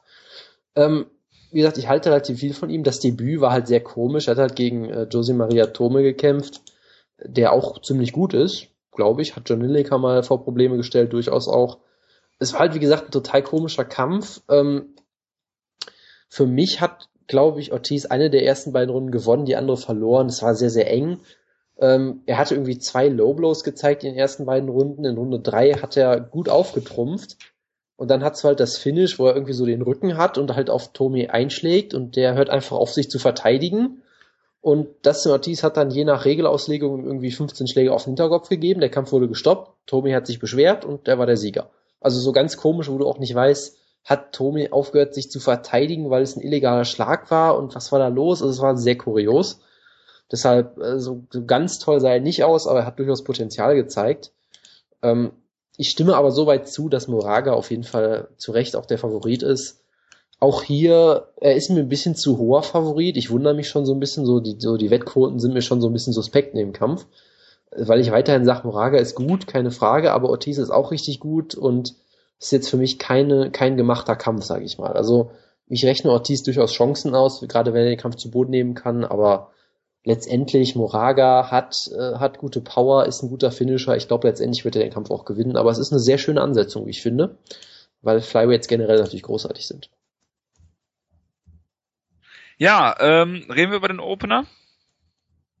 Fragezeichen. Äh, ich weiß nicht, was der Opener ist, dann sag einfach mal. Sam Cecilia gegen äh, Cole Miller? Unbedingt. Der Opener, der aus irgendeinem Grund in dem Trailer für die Show drin war. Ich weiß bis heute nicht warum. Ähm, Vielleicht wird's ja noch der Coleman Event. Ich habe keine Ahnung. Also Cole Miller ist halt wirklich dieser, Woodkin will da bestimmt mehr noch zu sagen. Er ist wieder dieser komische Kämpfer. Jetzt gegen Andy Ogle sah er so richtig schön aus, hat einen der schönsten, also ich sag mal so, wenn es ein Year-End Award für den Sweep des Jahres gäbe, hätte er ihn, glaube ich, locker gewonnen. Mit diesem total absurden Sweep aus der Full Guard in die Mount, wo er ihn einmal komplett rumgedreht hat. Ähm, sah da, wie gesagt, gut aus, aber halt trotzdem sehr inkonsistent irgendwie generell. Ähm, Sam Cecilia äh, ist jetzt auch nicht so eine große Nummer. Ich meine jetzt. Ja, er hat gegen Maximo Blanco verloren. Gegen, gegen, der hat tatsächlich geschafft, gegen Maximo Blanco zu verlieren. Wenn ich mal kurz zu Ende reden darf. Gegen Godofredi Castro hat er jetzt zuletzt gewonnen. Das war eine gute Leistung. Davor hat er zwei Kämpfe verloren am Stück. Ich mach's ganz kurz. Er hat gegen Maximo Blanco verloren. Dadurch wurden die Kräfte von Maximo Blanco auf ihn übertragen. Irgendwie frag mich bitte nicht wie. Deshalb wird er ja. Cole, das weiß ich nicht, deshalb wird er Cole Miller ausnocken. So. Weil's Cole Miller ist. Ich sag, Cole Miller wird den Kampf relativ easy gewinnen. Wird ihn outgrappeln, vielleicht sogar submitten. Mit einem Rear Naked Choke. Zum Beispiel. Das wäre schon mal sehr schön, ja. Was der einzige Rear Naked Choke auf dieser Card bleiben wird. Natürlich. Ja. Ja, ich, ich halte nicht viel von Cole Miller. Ich mag ihn nicht. Ich glaube, die UFC mag ihn auch nicht, dem, dem er ja sehr viel Kritik mal geäußert hat. Sam CC hat aber auch noch nie wirklich äh, mich Eindruck hinterlassen. Natürlich hat er jetzt in Brasilien per Knockout gewonnen. Und es ist immer sehr schön, wenn Amerikaner in Brasilien gewinnt gegen Brasilianer. Das macht immer am meisten Spaß. Deshalb hoffe ich, dass er das damit weitermacht und Cole Miller aus der UFC ausnockt. Ja, das war dann die Main Card. Und wie finden wir die Main Card? Ich finde die Main Card relativ interessant. Ich habe auch schon gesagt, das ist eine der besten äh, Cards auf Fox Sports One überhaupt. Ähm, der Main Event ist jetzt vielleicht nicht so das, was man sich so äh, erwartet als Main Event, aber das kann man bei diesen Fox Sports One Karten sowieso nicht. Ähm, nichtsdestotrotz hast du mit äh, Luke Rockhold da einen guten Mann. Der ähm, Core Main Event, ja gut, der fällt jetzt ein bisschen hinten raus. Dennoch könnte es ein guter Kampf werden. Ge äh, von den, vom Bantamweight-Kampf Dillashaw gegen Easton erwarte ich mir viel. Jolo Romero ist immer ein Ereignis. Die Flyweights äh, sind auch gut und äh, man kann jetzt Cole Miller viel vorwerfen, aber ähm, nichtsdestotrotz ähm, langweilige Kämpfe liefert er relativ selten ab. Und daher, ich finde die Card echt in Ordnung. Also ich finde es schwierig, weil so eine Card, das hast du ja im, im Cyborg schon diskutiert, die fällt und steht halt für mich trotzdem immer noch ein bisschen mit dem Main Event und der ist halt wirklich uninteressant für mich, auch wenn es durchaus halt ein solider Kampf ist gemäß den Leuten, die du hast. Und wie gesagt, Luke Rockhold sehe ich weiterhin sehr gerne. Ja, aber was nützt sich, was nützt sich ein guter Main Event, wenn, die, wenn der Rest der Card scheiße ist? Das sage ich ja nicht. Also natürlich macht das trotzdem einen anderen Eindruck, wenn du eine Show hast, die dann eben heißt, nicht Rockhold gegen Philippu, sondern Campman gegen Condit oder sowas. Das macht schon für mich einen Unterschied. Äh, danach, ich meine, Larkin gegen Tavares ist auch so ein Kampf, wo ich sage, das sind zwei Leute, die so mit dem Sieg bist du in der Top 15, aber es interessiert mich trotzdem nicht so sehr. Ähm, und ich meine, Joel Romero ist schön, äh, äh, John Moraga gegen Dustin Ortiz ist ein wunderbarer Kampf. Also da sind durchaus ein paar nette Kämpfe dabei, aber ich sag mal, der Funke springt nicht so richtig über bei mir. Ich würde jetzt bei trotzdem. Welcher, bei welcher Fox Sports One Karte ist der denn übergesprungen bei dir? Ja, das ist halt auch wieder so eine Frage. Also ja. bei der ersten natürlich. Also ja, die erste rausgenommen. Die erste ja, ist ja klar. Ehrlich gesagt habe ich die anderen Shows meistens schon so ein bisschen verdrängt. Ich meine, die die Australien Show hatte natürlich auch. Das Problem ist halt auch, du vergleichst Shows, die schon ja. die schon stattgefunden haben, mit einer, die noch nicht stattgefunden hat. Deshalb. Ja, wieso? Du kannst doch, du kannst dir doch die Karten angucken und dann sagen, was du davon hältst. Ja, es ist halt schwierig, weil ich halt zum Beispiel weiß, dass Markant gegen Big Kurt Silver jetzt einer der besten Kämpfe des Jahres war und das. Ja, aber halt du weißt, was du vorher gedacht hast. Ja, nicht mehr so genau. Ja. Ähm, aber du hast halt wir immer so. Ja, wir haben das ja in Audioform äh, du, du hast halt immer so durchwachsene Kämpfe auch. Du hast auch immer so Pat Barry auf der Main Card, wo ich jetzt auch nicht unbedingt scharf drauf bin. Wenn ich, wenn ich da vielleicht auch nicht unbedingt in einem, in einem äh, wie auch immer. Also es ist, es ist schwierig. Ähm, ich finde die Card gemessen an der Plattform, wo sie läuft, eigentlich ganz solide, aber ich freue mich jetzt auch nicht wahnsinnig drauf. Von daher, ich würde jetzt, nie, würd jetzt sicherlich nicht sagen, dass es die schlechteste UFC-Show aller Zeiten ist. Ähm, da würde ich mal eine Woche zurückblicken, vielleicht, was schon mal ein ganz guter Kandidat wäre. Oder ja, mal Tough China gucken. Ja. Oder UFC 147, 140.000 Buys. Ja, aber die Show hatte Uriah Fairber gegen Henberau, damit das ist schon per Definition 147 besser. war nicht mit. Oder nicht? Ach nee, welche Show war das denn? Das war Rich Franklin gegen Wanderlei Silva 2. ja, gut, das ist äh, guter Das war mal ein Pay-Per-View. Ja. Ja, also Deswegen sagte ich ja. Die Show ist halt okay, nicht mehr und nicht weniger. Also ich finde zum Beispiel die nächste äh, Fox Sports 1 Show besser als diejenige hier, aber es ist eigentlich eine solide Karte. Ich weiß auch nicht, warum mich Leute darüber aufregen. Sie hat einige interessante Kämpfe, einige Kämpfe, die halt langweilig sind, aber wenn du die ganze Make-up anguckst, da ist es wirklich kein, der Comilla-Kampf ist ein bisschen, naja, aber es fällt kein Kampf wirklich ab. Es hat einfach auf so einem richtig schön normalen, soliden Niveau, so wie zwei, zweite Bundesliga. Und das soll ja die Fox ähm, Sports One Card ja auch sein. Genau. So. Äh, über wen reden wir in den Prelims? Äh, wir müssen natürlich über Isaac Valley Flag reden, den ich auf Twitter nicht mehr folgen darf, was mir verboten wurde. Zu Recht, ja. Ähm, Warum hast du denn eigentlich mal gefolgt? weil er ganz lustig ist, scheinbar, keine Ahnung. Ja, wenn wir jedem folgen, der irgendwie mal lustig ist. Äh, Wenn wir jeden MMA-Kämpfer folgen, der lustig ist, dann würden wir zwei Kämpfern folgen, glaube ich. Das ist jetzt auch kein gutes Argument. Also, Ja, für warum? mich Schichter, Manche Leute finden Forrest Griffin lustig. ja, wir aber nicht. Habe ich jetzt einfach so festgelegt. Ist das so? Also, es gibt äh, User auf dem Cyber, die finden MMA Roasted total lustig. ja, das ist, ach, Das ist auch perfekt. Ich habe lange Zeit MMA Roasted retweetet, bevor der Jonas sich meine Retweets nicht mehr an, angesehen hat. aus genau dem Grund. Ja. Nee, ich habe äh, Dr. Benjamin auch äh, retweetet. Also, wenn ich das so sagen darf, es gab ein paar interessante Leute halt auf der Karte. Charlie Brenneman ist wieder in der UFC, was auch irgendwie absurd ist. Ähm, Vier Kämpfer außer der UFC, ist mir nie wirklich aufgefallen. Genau, äh, du hast äh, Alptizin Ocilic, der jetzt bei, war das bei der Dezember-Show, Ja. hat der erst gekämpft? Ja, der ja. ist schon wieder da, also sehr, Gegen, ähm, oder gegen genau, der ist sehr schnell wieder da. Der hat mir in seinem letzten Kampf durchaus gut gefallen, also durchaus ein Talent vielleicht im Flyweight, deshalb werde ich mir den Kampf auch angucken. Aber ansonsten pff, ist halt Sein ja. Gegner klingt ja auch genauso groß als Louis Smolka. Das ist auch so ein großiger Name. Da Last Samurai, das verspricht schon sehr viel. Gott. Aber hier steht jetzt, dass die äh, Prelims, also Brenneman zum Beispiel, ich glaube, der ist jetzt aber bei den Televised Prelims, ähm, die werden jetzt bei Fight Pass ausgestrahlt. Also gibt's gar keine äh, Facebook Facebook. gibt's nicht mehr. Okay. Nee. Aber aktuell auf UFC TV hast du noch den, den Countdown für die Prelims. Das heißt, äh, aktuell sieht so aus, als könnten wir die gucken.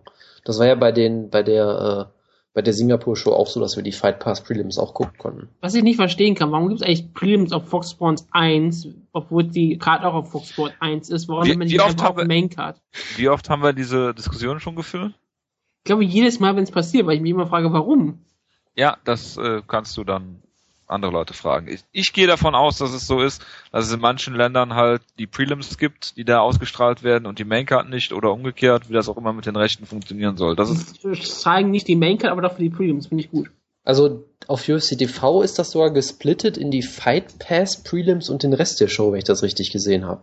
Das heißt, die Prelims, also die, die FS1 Portion Portion wird da überhaupt nicht unterschieden. Deshalb macht es noch weniger Sinn, aber ist egal. So wie es sein soll. So wie früher Pride halt, mit neun Kämpfen. Genau. Ja. Sind so mehr als neun, oder? 1, 2, Ja. 3, 4, 5, 6, 7, 8, 9, 10, 10. gut. Hätten wir das abgehakt und kommen ähm, zu TAF China. Und äh, bevor wir über TAF China reden, ähm, obwohl, nee, ich bring das, was ich noch sagen wollte, am Ende. Red über TAF China. Wutke, du hast wie viele Folgen jetzt noch gesehen? Drei seit dem letzten jetzt, Mal? jetzt zwei und jetzt gibt's, danach gibt's noch zwei und heute und morgen gibt's auch neue Folgen. Die Frage ist, wie viele hast du gesehen, seitdem wir das letzte Mal drüber geredet haben? Zwei. Ich glaube, über die, über die ersten beiden Folgen haben wir geredet. Du wolltest jetzt nochmal über zwei reden und es gibt noch zwei, oder wie? Genau. Okay. und dann gibt es dann, dann gibt's heute und morgen gibt's neue Folgen schon wieder. Da können wir dann auch über die noch irgendwann reden. Ich muss, bin immer ein bisschen hinten dran jetzt, aber es liegt aber ein bisschen zeitlich bedingt. Und dass die Shows jetzt sich langsam so eingependelt haben und nicht mehr wirklich den richtigen Spaßfaktor haben, den sie vielleicht vorher hatten. Aber sie sind immer noch, immer noch relativ gut. Man hat zum Beispiel wirklich Ben Henderson, der mit Leuten trainiert und nur sagt, äh, ich mag eigentlich überhaupt kein äh, fancy Stuff. Ich bin halt ein äh, basisbasierter Kämpfer. Ich mag nur das einfache Zeug in, in Mixed Martial Arts. Ich trainiere auch nur das einfache Zeug. Ich mache nie irgendwas Spektakuläres. Fand ich sehr überraschend. Ähm, zum, auch die ganzen Kämpfer, die durften nämlich bei der Episode 3 kam Kang Lee in die, ins Haus und mit ganz viel Alkohol, ganz viel Bud, Bud Light natürlich, logischerweise, und haben mit denen zusammen UFC 166 geguckt. Und dann waren die so total geflasht von, oh Gott, schau dir mal ähm, diese Kämpfer an, die trainieren vielleicht sogar Muay Thai. Oder die verfügen über solides Ringen und solche Sachen, können sie dann schon mal so sagen. Weil sie können sich mit denen ja vergleichen. Sie denken ja auch, die sind genauso gut wie die. Und sie sind sehr ehrenhaft, dass sie solche Shows sich angucken können. Das ist, finden sie total beeindruckend. Und naja, die erste, äh, erste Card war sogar der Ning Yong Yu gegen Chi Liang. Chi Liang ist ein interessanter Fall gewesen, weil der ist irgendwie ein etwas älterer Mann, also 35 Jahre alt, und der wurde halt so gehypt, dass jemand, der hat einen Doktor, Doktortitel, war lange Zeit Anwalt, ist jetzt ähm, Filmproduzent und Regisseur. Also er wurde manchmal Director genannt. Ich weiß nicht, ob sie damit sagen, er ist der Vorsitzende einer Firma oder er ist vielleicht sogar auch äh, wirklich Regisseur. Auf jeden Fall hat er ein gemachtes Leben, aber macht auch ein bisschen Mixed Martial Arts seit ein paar Jahren. Ist es in dieser Show gelandet und kämpfte gegen Ning Yong Yu, der vielleicht wirklich der erste Kämpfer ist, bei dem ich vielleicht sogar wirklich sagen kann, dass der eine Chance in der UFC hätte. Vielleicht. Also sein Rekord ist nicht besonders gut, aber er ist 3-2 oder so. Aber er hat durchaus gewisses Potenzial, ist aber auch schon 32. Das ist dann auch wieder so eine bestimmte Sache, wo ich mich wieder frage. Äh. Aber ähm, Yang Jong-ju hat mit ihm einen kurzen Prozess gemacht. Er hat in der ersten Runde komplett am Boden kontrolliert. Xi Liang hatte hat überhaupt keinen ähm, Bodenkampf gehabt, deshalb hat er ihn einfach ähm, gegrappelt, da demontiert, fertig gemacht. Und in der zweiten Runde hat er ihn fast wie im Stile eines Chuck Liddell ausgenockt, in dem Xi ein bisschen nach vorne ging, die Hände unten hatte, dann äh, Ning sich ein bisschen nach vorne gebeugt hat und ihn mit einem richtig schönen linken Haken ausgenockt hat. Ein wunderschöner wunderschöner Overhand Left. Toller Knockout. Sah ziemlich brutal aus und weil er natürlich noch hinterhergegangen ist und sie richtig brutal ausgenockt hat. War toll zu sehen. Das hat das ganze Team natürlich fertig gemacht, denn das war ja das äh, SM gelben Team von ähm, Aoi Lang und die hatten vorher natürlich noch so ähm, Laternen angezündet, so diese, diese Laternen, die nach, die, diese Kong Ming Laternen, wie die heißen, aufgeschrieben, diese, die extra für ihren Kämpfer angezündet, um ihm Glück zu wünschen, hat aber nichts gebracht. Er hatte keine Chance gehabt und Ning Jong Yu in der, in der Featherweight Division und ich glaube, er gewinnt das Ding auch. Und er sah wirklich einigermaßen gut aus. In Folge 4 war es noch um einiges interessanter, denn man muss sich immer so vorstellen, ähm, wir kennen das ja bei Alternate Fighter, manchmal fallen Trainer aus und dann kommt halt für GTOTs kommt Chris Franklin zurück oder, so, oder sowas in der Art. Äh, in Folge 4 ist es passiert, dass ähm, Heiling Au die Show verlassen musste. Sie haben keinen Grund genannt, also irgendwas Privates passiert oder was auch immer. Und naja, weil es Tafshina ist, haben wir niemanden, der das machen kann. Weil ich meine, Eileen Hau ist ja schon kein Kämpfer. Und der ist auch nur eingesprungen, weil er mal irgendwann mal bekannt war und dass sie ihn in China so einigermaßen kennen. Also ist halt, ist er eingesprungen, also war er jetzt der Trainer und jetzt haben sie keinen, äh, haben sie eigentlich gar keinen, der da einspringen kann. Deshalb machen jetzt die Assistance Coaches von Eileen Hau, machen einfach zusammen als Dreier gespannt jetzt den Head Coach. Wie gesagt, das ist Tafshina und das war auch die war auch eine relativ ähm, langweilige Show. Alan Chong ist einer von den beiden, der hat einen ganz anderen Namen. Alan Cheng, Entschuldigung, Alan Cheng heißt der hier. Es gibt noch, es gibt noch auf der, Gott, muss ich doch, ich bin er heißt Albert Cheng. Es gibt noch einen Alan Chong. Und das ist problematisch. Gerade weil sie auch noch nicht mal so genannt werden in der, in der Show äh, Albert Cheng hat einen ganz anderen Namen in der Show, obwohl er Albert Cheng heißt. Also das ist, das ist, ich verstehe, wie gesagt, China und ihre Spitznamen nicht. Das ist immer so das große Problem. Albert Cheng hat, ist eigentlich, ich glaube, auch Kanadier und spricht auch nur bedingt ähm, gutes ähm, Chinesisch. Also ich weiß nicht, was er da spricht, welche Form. Ich schätze, was ist Mandarin, was er spricht. Und da hat er schon auch zum Beispiel Probleme, indem er seine Freundin lange Zeit als, als Boyfriend bezeichnet hat. Was sehr viele Leute zum Lachen brachte, weil das ja, weil sie auch sofort gefragt, ob erlaubt ist in China aber er hat natürlich gesagt, seine Freundin, seine Freundin ist irgendwie eine Ringer-Weltmeisterin. Und deshalb war er irgendwie auch so, so Mitfavorit, weil er über gutes Grappling verfügte und er kämpfte gegen Dong Xing. Der war der letzte Pick in den Welterweights ähm, von Ai Ling. Und naja, ähm, dieser Dong Xing kann auch nichts am Boden, wurde in der ersten Runde genauso wie der in, in der dritten Episode Ling ähm, einfach nur zu Boden genommen, kontrolliert, aber dann, naja, Albert Schenk kam aus der Ecke raus, hat einen Takedown versucht und ist dann total gegast. Auf einmal kniete er nur noch am Boden, in der kniete wirklich so am Boden. Dong Xing konnte auf ihn ein bisschen auf ihn einschlagen, hat eigentlich nichts wirklich gezeigt, ihm mehr ins Gesicht geschlagen, noch mehr ins Gesicht geschlagen und der Kampf wurde abgebrochen und es war eine totale lächerliche Leistung von Albert Schenk, der Kondition für fünf Runden, fünf Minuten hatte, wenn überhaupt. Und Dong Xing, der eigentlich überhaupt nichts kann, kam dadurch weiter, dass er äh, wenigstens ein etwas austrainierterer Kämpfer ist also wirklich, äh, das war äh, total schrecklich. Dong Xing ist auch schon, ist auch aus der Show ist schon raus. Das habe ich schon durchgelesen. In Episode 5 hat, äh, wird bekannt gegeben, dass er sich verletzt hat und dass seine Cinderella-Story damit auch vorbei ist. Ja, China ist halt jetzt so ein bisschen, in, hat sich halt gefangen. Jetzt ist es halt nicht mehr so lustig, die Leuten beim Training zuzugucken, wie sie ähm, total scheitern.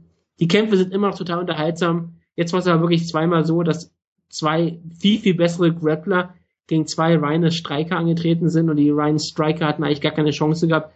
Und Dong Xing hatte halt nur das Glück, dass äh, Albert Cheng keine Kondition hat. Und das ist China. Gut.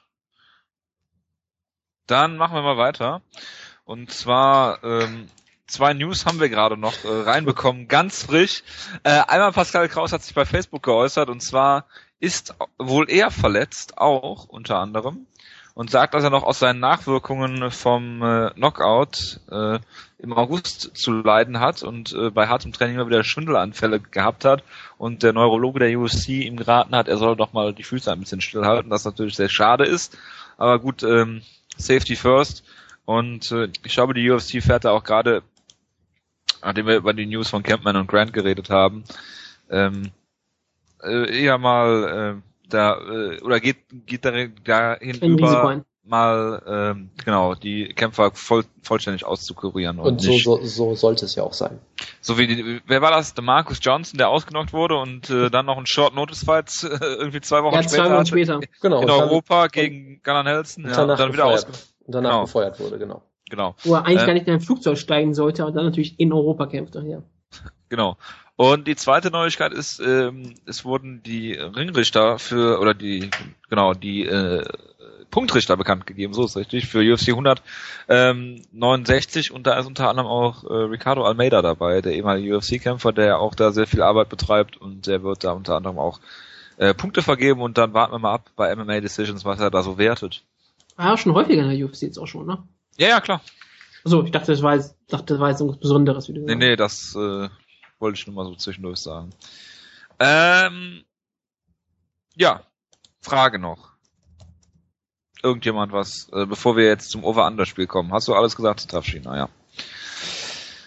Dann, ich habe eben schon angekündigt, das Over-Under-Spiel, wir werden es auch nicht nur monatlich führen, sondern auch für das komplette Jahr. Ich habe mir jetzt äh, ein paar Sachen äh, überlegt und mal gucken, was dabei so rauskommt.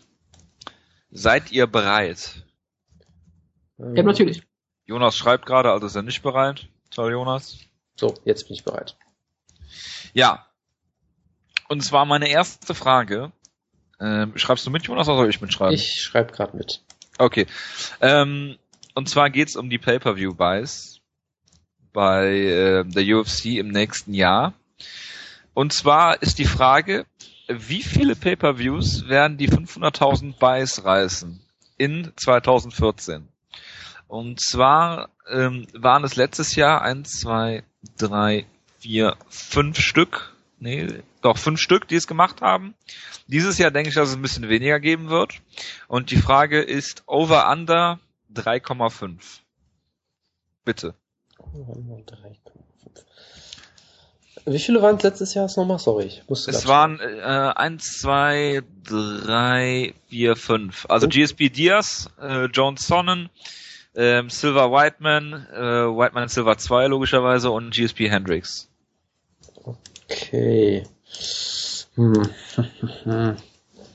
Möchte irgendwer anders anfangen? Ist, irgendwer schreibt hier gerade im Dokument die ganze Zeit rum, deshalb bin ich gerade sehr verwirrt. Das ist der Wundgebend überhaupt. Ähm, ähm, ich sage einfach mal, es ist relativ schwierig. 500.000 Weiß sind relativ viele, wenn sie aber 12 Pay im Jahr machen, Sie werden Ronda Rousey wird mehr als 500.000 erzielen. Ich würde John Jones die Chance geben, mit einem echten Gegner 500.000 Buys zu erzielen. Gegen Gustafsson 2? Ja, wenn Gustafsson natürlich seinen Kampf natürlich erstmal gewinnt. Ähm, natürlich. Selbst dann ist es interessant, ob Gustafsson wirklich so ein bekannter Name jetzt geworden ist, dass er es erreichen kann. Mhm. Der erste hat nur 310.000. Meine ich ja. Und das, klar, er wird das wird vielleicht doch mehr Leute anziehen, weil der erste Kampf so unterhaltsam war, aber er wird das wirklich schaffen? Ähm, kein Velasquez kämpft nicht, ist sowieso kein großer Draw, aber er kämpft ja vielleicht in diesem Jahr erst nur ein einziges Mal relativ spät. Und sehr viele ähm, Leute, die wirklich drawn, fallen aus. Ronda Rousey kämpft bestimmt zweimal im Jahr, das sind zwei 500.000 Kämpfe. Äh, John Jones vermute ich mal kriegt einen 500.000 Kampf. Ich bin bei Welt, Vita Belfort gegen Whiteman nicht sicher. Ich sag einfach mal over. Ich sag over, es werden vier. Vier oder fünf. Vier, vier, vier, werden. Zwei Ronda Rousey Kämpfe Vita River gegen Chris Whiteman mit 500.000 erzielen und ähm, einen John Jones Kampf. Da bist du sehr optimistisch. Ich, ich gucke gerade nochmal 2013. Äh, ist natürlich GSP Diaz, Silver gegen Whiteman. Also es sind halt im Prinzip immer die üblichen Verdächtigen beteiligt, die jetzt nächstes Jahr vermutlich ausfallen werden. Ähm, ich stimme dir sogar zu, dass Whiteman gegen Vitor durchaus eine Chance hätte, weil Vitor gegen Anderson Silva hat sich damals ja auch wahnsinnig gut verkauft. Das waren, glaube ich, auch 700.000 oder so. Deshalb, ich glaube durchaus, dass Vitor auch durchaus ein Star ist in einem gewissen Maße, auch noch aus der alten Zeit. Ähm, ich weiß nicht, ob Rousey es wirklich schafft. Ich meine, 450.000, da war sie schon ziemlich nah dran. Und war noch nicht wirklich so bekannt. Ja, also einen würde ich ihr zutrauen, aber ja, ich nehme ich nehme mal Under. Ich glaube, es werden drei. So, Woodkarte over. Ich hatte Under. Ich bin immer total over. Ich sage auch over. Und zwar ähm, bin ich mir relativ sicher, dass die Show am Jahresende, in, wie sie auch immer aussehen mag, vielleicht sogar mit Anderson Silver, ähm, die 500.000 knacken wird. Dann glaube ich, dass Rousey die 500.000 knackt. Ich glaube, dass das Rematch Jones gegen ähm, Jones gegen äh, Gustafsson das äh, schafft, falls es zustande kommt. Und vielleicht auch Whiteman gegen Belfort. Ähm, das wären dann schon vier, glaube ich. Drei oder vier. Deswegen, ich bin mir sicher, ich konnte mir, ich glaube nicht, dass es viel schaffen, also vier oder fünf ist so das Maximum, aber ich glaube schon, dass es over sein wird, knapp. Und wir nehmen dann die ähm, Zahlen von Dave Meltzer, ne? das sind dann die entscheidenden. Was Ja. ja. Okay, meine schön. Um, Gibt den, um, um das mal zu name droppen nochmal hier, ja. gibt, es gibt ja, glaube ich, auch keine anderen, so wirklich. Also Ja. es beziehen sich ja immer alle auf Dave, von daher. Ja, ja, genau, das, das meine ich ja. Genau. Ja, nächste Frage. Da bin ich mir noch nicht sicher, welche Zahl ich nehmen soll. Das würde dir Ähm, schnell einfallen, wenn du jetzt natürlich die Frage vor Ich habe ja, ich habe ja zwei möglich Möglichkeiten. Ähm, ich mache es einfach mal so: äh, Wie viele Titel werden in der UFC wechseln? Ähm, beim Welterweight ist das jetzt kein Titelwechsel. Lawler gegen H Hendricks, das ist natürlich kein Titelwechsel. Ähm, Barau ist aktuell Bantamweight Champion. Das sind die Sachen, die ähm, zählen. Genau, und bei den. Ähm, der neue Strawweight-Titel wird auch nicht gezählt. Genau, Ja, wollte ich gerade fragen. Genau, Nee, genau, das wollte ich fragen. genau. Ich habe noch eine Ähm, andere Frage. bitte? Wenn jetzt beispielsweise, ähm, machen wir einfach mal wirklich so das Beispiel, Interims zählen auch nicht als Titelwechsel. ja, wenn jemand den Titel gewinnt, den dann aber nochmal verteidigt und diesen dann verliert. Dann ist es ein Titelwechsel. Also Interimstitelwechsel würden auch zählen, aber nicht einer, wenn Genau, aber kein Gewinn des Interimtitels. also generell, wenn einer neu, ein vakanter Titel wird nicht gezählt. genau. Gut, das Oder? ist eine klare, klare Sache. Klingt Können wir gut, uns ja. darauf einigen, ja? Ja. Jetzt ist die Frage, was machen wir? Over under 1 oder over under 2,5? Also eins auf jeden Fall schon mal nicht, dann wenn dann 1,5. Ja, over under 1,5 oder over under 2,5? Ja, das musst du doch entscheiden. Also ich hatte ja 2,5 vorgeschlagen und Jojo hat sich jetzt 1,5 ausgedacht. Mir ist es egal. Ja, aber wir nehmen deins, Jonas. Von mir aus. Also dann ist Over, es simpel. Under. Under. Ich rechne in diesem Jahr mit, ähm, ba, ba, ba, so gesehen, kein Titelwechsel. Also auch, dass äh, Faber gegen Barau verliert. Damit rechnest du. Ich hatte ihn als einzigen Great Memories genannt. Also muss ich schon Ja. darauf tippen, dass er den Titel nicht gewinnt. Das ist durchaus Sonst- wahr, ja. Sonst, die andere Sache ist, ja, äh, John Jones wird den Titel verlieren. Ich glaube nicht. Wird kein Valdez den Titel verlieren. Er kämpft ja nicht gegen Travis Brown wahrscheinlich, deshalb nein. Ähm, Middleweight, ähm, Chris Whiteman, ich, das ist das Potenzial natürlich da, dass wieder Belfort gewinnt. Ich glaube aber nicht so wirklich daran. Und selbst, ja, und dann gegen, je nachdem wer es ist, Jacare oder Maschida, na, vielleicht wechselt er den Titel. Potenzial ist da, okay, ein Titel. Welterweight wird eh jetzt ausgekämpft und dann muss man sehen, ob dann noch Titel gewechselt wird. Ich glaube nicht, dass Johnny Hendricks diesen Jahr gegen Matt Brown kämpft, also sage ich mal, er wechselt nicht. Oder natürlich Robbie Law natürlich gegen Matt Brown, Entschuldigung. Oder, oder, sag ich auch? Pat, oder Patrick Cote nach den Sternen greift. Ja, wird Genau. Pettis, wird Pettis da ähm, kämpfen überhaupt in diesem Jahr ganz groß, weiß ich nicht. Naja, im Pettis dann durchaus das Potenzial, dass er verliert, dass er verliert, ist das Potenzial durchaus gegeben. Dann hätten wir zwei Titelwechsel vielleicht. Featherweight ähm, glaube ich nicht wirklich dran, dass nichts, dass er den Titel verlieren wird. Naja, aus unwahrscheinlich ist es nicht, aber ähm, hat auch das Potenzial. Dann hätten wir vielleicht wirklich drei, wo das Potenzial da ist. Bantamweight, damit, dass Dominik Cruz, wenn er, ich glaube, wenn er wiederkommt, kriegt er erstmal einen Aufbaukampf jetzt. Ja, Ich glaube es ich auch. auch. Ja, und deshalb glaube ich, dass die nicht wechseln wird. Und Flyweight, ähm, so wie Johnson das hat aufgetreten wird, glaube ich auch, ist das Potenzial nicht so hoch. Das ist aber durchaus Potenzial so vier. Aber ich glaube nicht, dass es, dass es durchaus so ist. Ich bleib bei Under. Zwei Titelwechsel, wenn überhaupt. Aber ich sag sogar weiter, ich lehne mich aus dem Fenster und sage null. Es gibt diesen Jahr null Titelwechsel. Dann wäre Over Under 1,5 für dich auch nicht schwieriger gewesen. Ey, Ich hätte da noch mal überlegt, aber ich, wenn ich, ich, ich lehne mich aber jetzt auch aus dem Fenster, das kannst du ja noch reinschreiben. Ich sage, es gibt null Titelwechsel. Dann schreibe ich das halt rein. Jojo, fang du mal, mach du mal weiter. Ja, ähm, also ich hätte es bei 1,5 auch ein bisschen schwieriger gefunden. Ich muss aber auch anders sagen, glaube ich. Und zwar auch wegen den ganzen Verletzungen. Ich weiß nicht, wie viele Leute dieses Jahr überhaupt ihre Titel verteidigen werden. Ach, Jonas spoilt mich hier gerade. Was du, dann gehst du ein Dokument raus. ja, ich bin mal nicht drin im Dokument. Ich möchte gar nicht sehen, was da wieder abgeht. Ähm, also ich glaube nicht, dass Ken Velasquez von irgendwem besiegt wird dieses Jahr. Ähm, John Jones konnte ich mir vielleicht vorstellen im Gustafsson-Kampf, wenn man den ersten gesehen hat. Ich glaube auch, aber dass der zweite hier auch anders laufen wird und dass Jones den da besiegt. Ähm, Whiteman glaube ich nicht, dass er besiegt wird. Ähm, Hendricks äh, wird, glaube ich, gegen Lawler gewinnen und wird dann einen Kampf kriegen, vielleicht gegen Condit. Das, da könnte der Titel wechseln. Weiß ich nicht. Ähm, Potenzial ist da auf jeden Fall gegeben. Pettis glaube ich nicht, dass er dann verliert. Vielleicht gegen Melendez ist der, den ich, dem ich das noch am ehesten zutrauen würde, ihn zu besiegen. Ähm, aber da muss man auch mal auf äh, schauen, ob er zurückkommt, beziehungsweise wenn ja, wie. Ähm, Aldo wird den Titel nicht verlieren. Barau könnte sein gegen Faber. Da bin ich ja immer so ein bisschen geneigt dazu, Faber zu nehmen. Ähm, bei Demetrius Johnson stellt sich die Frage für mich eigentlich nicht. Und ähm, ja, Ronda Rousey gegen Sarah McMahon wird man sehen. Äh, auch eine spannende Frage. Also ich könnte mir durchaus zwei Titelwechsel vorstellen. Drei glaube ich nicht, dass es werden. Deswegen für mich auch under. Ich hatte ja wirklich gedacht, dass ihr auf Sarah McMahon setzt. Gerade Wutke, aber okay. Ähm, ich habe es doch gerade gesagt, dass es durchaus sein kann. Ja, ich meine halt wirklich auf sie setzen im Sinne von, dass ihr mit ihr rechnet oder irgendwie sowas. Ja, ich rechne mit jeder Gegnerin von Ronda Rousey. Gut. Ähm, ja, also ich, ich fand's, ich finde es schwierig. Also sonst in den letzten paar Jahren gab es irgendwie immer zwei Titelwechsel, habe ich das Gefühl. Also ich habe mich jetzt furchtbar verzählt, deshalb habe ich die Zahl mal so angesetzt, weil ich dachte, zwei Titelwechsel sind scheinbar immer drin. Da ist halt die Frage eher, ob es mehr wird. Ähm, ich finde es auch, wie gesagt, schwierig. Es gibt einige Leute, denen ich zutraue. Ähm, aber da ich ja eh schon gespoilert, äh, gespoilert habe, den guten Wutke, sage ich einfach, es wird over, um jetzt mal den Twist zu machen. Uh, what a twist. Ja, ja, auch wenn ich vorher schon andere hingeschrieben habe.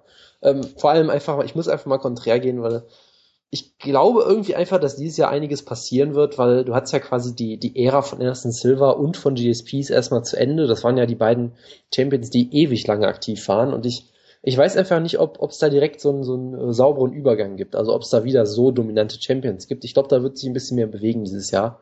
Aber es ist auch eine, eine wilde Vermutung so ein bisschen.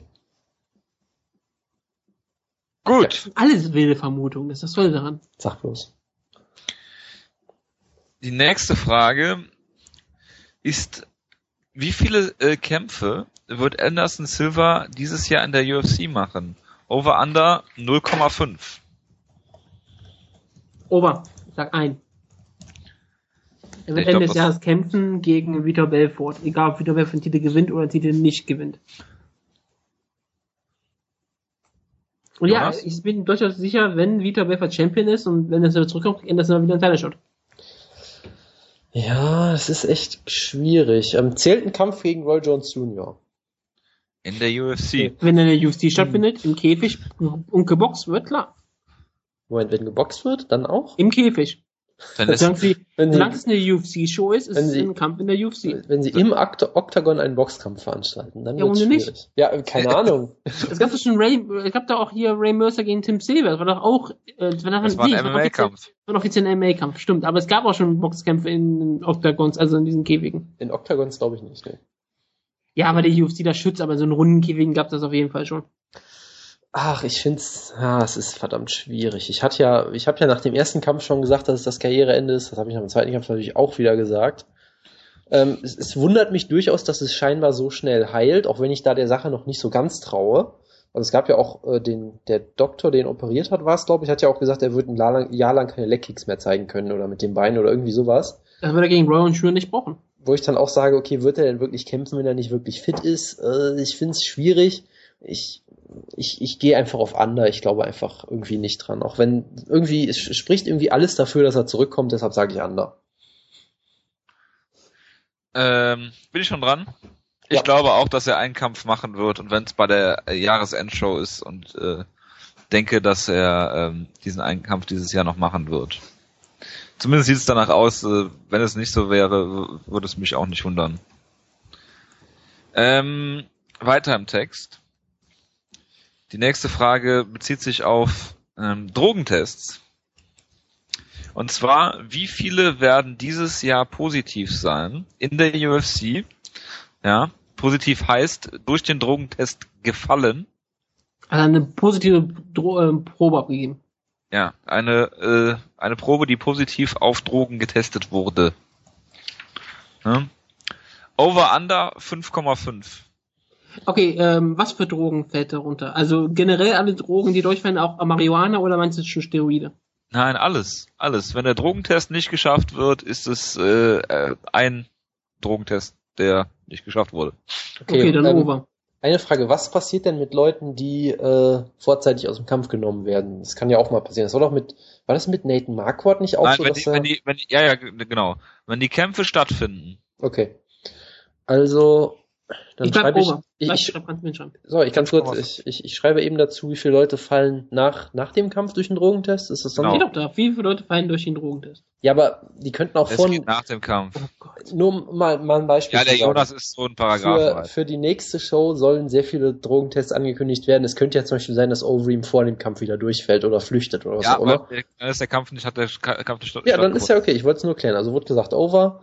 Ja, klar. Ähm, Ich habe bei meinen allen Tipps auf dieser Seite habe ich nur einziges Mal under getippt. ja, ich gehe immer. Hm, hm, hm. Also ich, ich finde es schwierig, weil ich überhaupt keine Vergleichszahlen habe. Ich bin Ähm, gerade dabei, das durchzuchecken. Ich glaube, bis Mitte des Jahres habe ich jetzt gerade drei verpasste Drogentests. hm, 5,5. Stell dir vor, Frauen kommen noch dazu. Ich habe Michael Tate auch einen Drogentest vorher gesagt. In diesem Jahr, also. Was ist denn, was ist denn, wenn eine Frau bei dem Drogentest als schwanger angezeigt wird? Das zählt dann aber nicht, oder? Das ist ja kein Drogentest. Ich weiß nicht, aber- Gott, ey. Ja, Wie ich muss viele doch. Schwangere wird es dieses Jahr in der UFC geben? Könnte ich auch fragen. Das ist auch nur Kann man ja machen. Nee, können wir auch sein lassen. Äh, ach, diese Fragen sind blöd. Ähm, ich, blöd. ich habe Vertrauen in die Athleten, in die hochprofessionellen Athleten der UFC. Ich gehe under. Leben nicht. Ich habe das Gefühl, dass ich. dass Matt Riddle zurückkommen wird in 2014. Ja, das das ist, ja drei verpasste Drogentests. Ähm, also, ähm, Spaß beiseite, ich mach's kurz und bündig. äh, Ich glaube, dass es mehr sein werden. Gerade bei den äh, Shows außerhalb der USA ähm, fällt der eine oder andere ja mal gerne durch den Drogentest und äh, ich denke, dass es over. Also mindestens sechs sein werden. bisher hattet ihr beide jedes Mal die gleiche Meinung und ich habe immer einfach das Gegenteil gesagt. Das ist schon sehr beeindruckend. So, das ist mir jetzt gar nicht aufgefallen. Yep. Okay. Letzte Frage. Wie viele Submissions, die auf Plata enden, werden in der UFC, ich hätte auch Necktie sagen können, ja, ähm, die auf Plata enden, wird es in der UFC dieses Jahr geben. Over Under 0,5. Scheiße, wie viel, wie viel gibt es eigentlich? Omoplata, Gogoplata. Gibt es Das sonst noch auch. irgendwelche anderen? Ich weiß es nicht. Ja, das überlege ich ja gerade. das müsste man mal klären. Wir könnten es auch, wir könnten es auch ähm, erweitern auf äh, oder Necktie, also Peruvian oder Japanese Necktie. Da hatte ich, ich fand das mit dem Plata eigentlich schon sehr, sehr schön. So. Gut. Sehr philosophisch. Es gibt eine Alma Plata scheinbar. Was ist das denn? ich muss mal googeln gerade. Alma Plata. Das ist schön, die, die Google-Suchvorschläge. Das erste ist Alma Plata Submission, das zweite ist Alma Plata Pokémon. Und äh, ähm, es muss in der UFC sein, ne? Weil Jonas, Jonas hat jetzt mal Ja, nicht ja. hingeschrieben, UFC. Also, Ja, ähm, das, Bellator, bezieht sich, das bezieht sich alles auf die UFC, oder? Hier steht nur Omoplata, not to be confused with the Gogo-Plata. Okay, ähm, Benutzen du hast sonst immer überall UFC stehen, Jonas. Das muss doch da UFC Ja, stehen. Genau wie ganz. Drogentest auch. laut, Also wenn Bellator eins gibt, ist es egal. laut Wikipedia gibt's auch ein Monoplata. Ja Und andere Spezifikation, es muss auch bei einer UFC Main Card, äh, bei einer UFC Card sein. Das darf nicht tough sein oder was nach. Nein, nein, nein, da gab's ja schon einen Omoplata, den hat ja auch keiner interessiert, zu Recht auch. Also es muss schon auf einer normalen UFC Card sein. Sei es. Ja, ja, auf einer irgendeiner Aber es darf Form. auch zum Beispiel in dem, in dem Prelims sein oder so. Nicht in Exhibition-Matches. Okay. Ähm, boah, ähm, wie viel Kämpfer kostet Philipp Jahr? Äh, Nicht, Von- Äh, ja, es geht nicht äh, um Near-Submissions, ne? Ja, ja, ja. Ähm, hm, hm, hm. wir müssen irgendeinen Referee Ähm, bezahlen, damit er einfach ich- den Kampf abbricht, wenn Costa Filibu das nächste Mal Monoplata versucht. Ich Genau. glaube nicht an die Aber Macht dann des- wird's als No-Contest gewertet. Es geht ja um die offizielle Kampfwertung, ne? Ich glaube nicht, ich glaube nicht an die Macht des Omoplatas. Und ich glaube nicht daran, dass jemand wirklich den Finish des Undertakers zeigen wird. Ich sag, es wird anders sein. Jonas? Ähm, ich überlege gerade, es gab beides noch nicht in der UFC, oder? Nee, beides gab's noch nicht in der UFC. Ja, das äh, ist auch ein guter Trend, der wird so bleiben. Also ein Trend. Ja, das ist ein Trend. Jetzt habe ich Jetzt habe ich bei Wutke geschrieben, es wird keine Titelwechsel geben bei der Omoplata Staffel. Äh, ja. Der Omoplata wird es keine Titelwechsel geben. Das auch nicht, ne. Also ich sag auch Ander, bitte Jojo. Du bist natürlich ja. dafür, weil du bist Mr. Omoplata. Dafür, wie könnte es anders sein? Es wird mindestens ein Finish geben. Es wird nicht von Costa Philippou sein. Und äh, ja. Oder von Chris Whiteman gegen Victor Belfort. Das wäre so geil. Eine eingesprungene Omoplata. Genau, eine Flying Omoplata. Da gibt's auch witzige YouTube-Videos zu Flying, Omo, Flying Helikopter Omoplatas. Das soll ich mal angucken, kann ich Ihnen empfehlen. Links der Woche. Ähm, ja, das waren so meine Punkte. Habt ihr noch was zu ergänzen? Nee, das reicht ja auch, sonst wird's am Ende viel zu viel. Genau. Ich auch hier noch einen Hinweis äh, eintragen. Ich glaube, wir haben diesmal einen ähm, Ah nee, das war beim, bei Good Times, Great Memories. Da könnt ihr euch auch noch eintragen. Genau, und ihr könnt natürlich hier bis Mittwoch oder so euch noch eintragen, weil, weil bis, bis zu der UFC-Show halt. Genau. genau. Weil wir haben einen, äh, einen Teilnehmer weniger. Ich glaube, Wanderlei Silver zum Beispiel ist nicht dabei bei den äh, uh. Memories äh, von diesem Jahr. Und da wollen wir mindestens auf die Zahl kommen von Teilnehmern, äh, die wir letztes Jahr hatten. Ja, eine Anliegen habe ich noch. Und zwar geht es um unser Jubiläum. Äh, danke, Wutke, dass du mich nochmal im Chat dran erinnert hast. Äh, es ist so, dass Schlagkraft 100 vor der Tür steht und das wird, wenn wir jede Woche jetzt eine Show machen, so danach sieht's aktuell aus, ähm, auf das Wochenende nach der UFC 169 Pay-Per-View äh, Faber gegen äh, Barau und Aldo gegen, äh, wie heißt er noch? Äh, Lamas. Lamas, genau. Stattfinden. Und äh, da ähm, hatten wir uns überlegt oder vorgenommen, mal eine Live-Show zu probieren. Allerdings macht das natürlich wenig Sinn, wenn wir für uns drei eine Live-Show machen, wenn uns keiner hört. Ich sag mal, wenn wir drei bis fünf Interessenten hätten, würden wir das auf jeden Fall machen, mindestens. Je, je mehr, desto besser natürlich. Würden da auch einen Chat zur Verfügung stellen, dass man mit uns reden kann, interaktiv ein bisschen.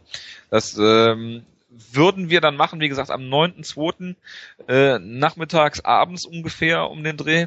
Wenn ihr da Bock drauf habt und Zeit habt, ähm, müsst natürlich nicht verbindlich zusagen, aber wenn da generell Interesse besteht, ähm, bitte entweder auf Twitter uns anschreiben, äh, auf Facebook ähm, oder halt äh, im, im Moon, Moonsault Thread. Das ist eigentlich äh, egal. Oder äh, als iTunes-Bewertung. Äh, genau, eine iTunes-Bewertung reinschreiben. Äh, die erste iTunes-Bewertung ähm, könnt ihr das gerne reinschreiben. Ähm, oder ihr postet auf äh, schlagkraft-mma.de. Ähm, wie das geschehen soll, ähm, ja, ist uns egal, Hauptsache ihr teilt uns das in irgendeiner Form mit. Das würden wir auf jeden Fall äh, gerne machen, wenn das zustande kommt. Brieftrauben könnt ihr auch gerne an die Adresse schicken, die in dem Impressum steht. Brieftrauben. Brieftrauben, ja. Ja, ja und ähm, ja, da hoffen wir auf zahlreiches Feedback. Gut. Habt ihr noch was? Nee, das wäre alles. Gut, dann war's das für diese Woche. Ähm, wir wünschen euch einen guten Start. Wir werden dann, wann ist die Show? Am Mittwoch? Ich glaube schon, ja. Das ist keine Samstagshow? Nee, es müsste Mittwoch-Show. Okay. Ja, dann äh, werden wir die wohl mal gucken. Aber ich glaube, ähm, bei ähm, Moonsault stand, dass sie schon um 1 Uhr startet, die Main, Main Card. Ähm, wäre, glaube ich, eine relativ un untypische Uhrzeit, aber gut. Glauben wir dem einfach mal, weil was auf Moonsault kommt, ist ja Gesetz, das wissen wir ja. Ähm, dann, ja, bis nächste Woche. Stein gemeißelt. Genau. Ciao, ciao. Schönen Start in die Woche und bis dann. Ciao, ciao.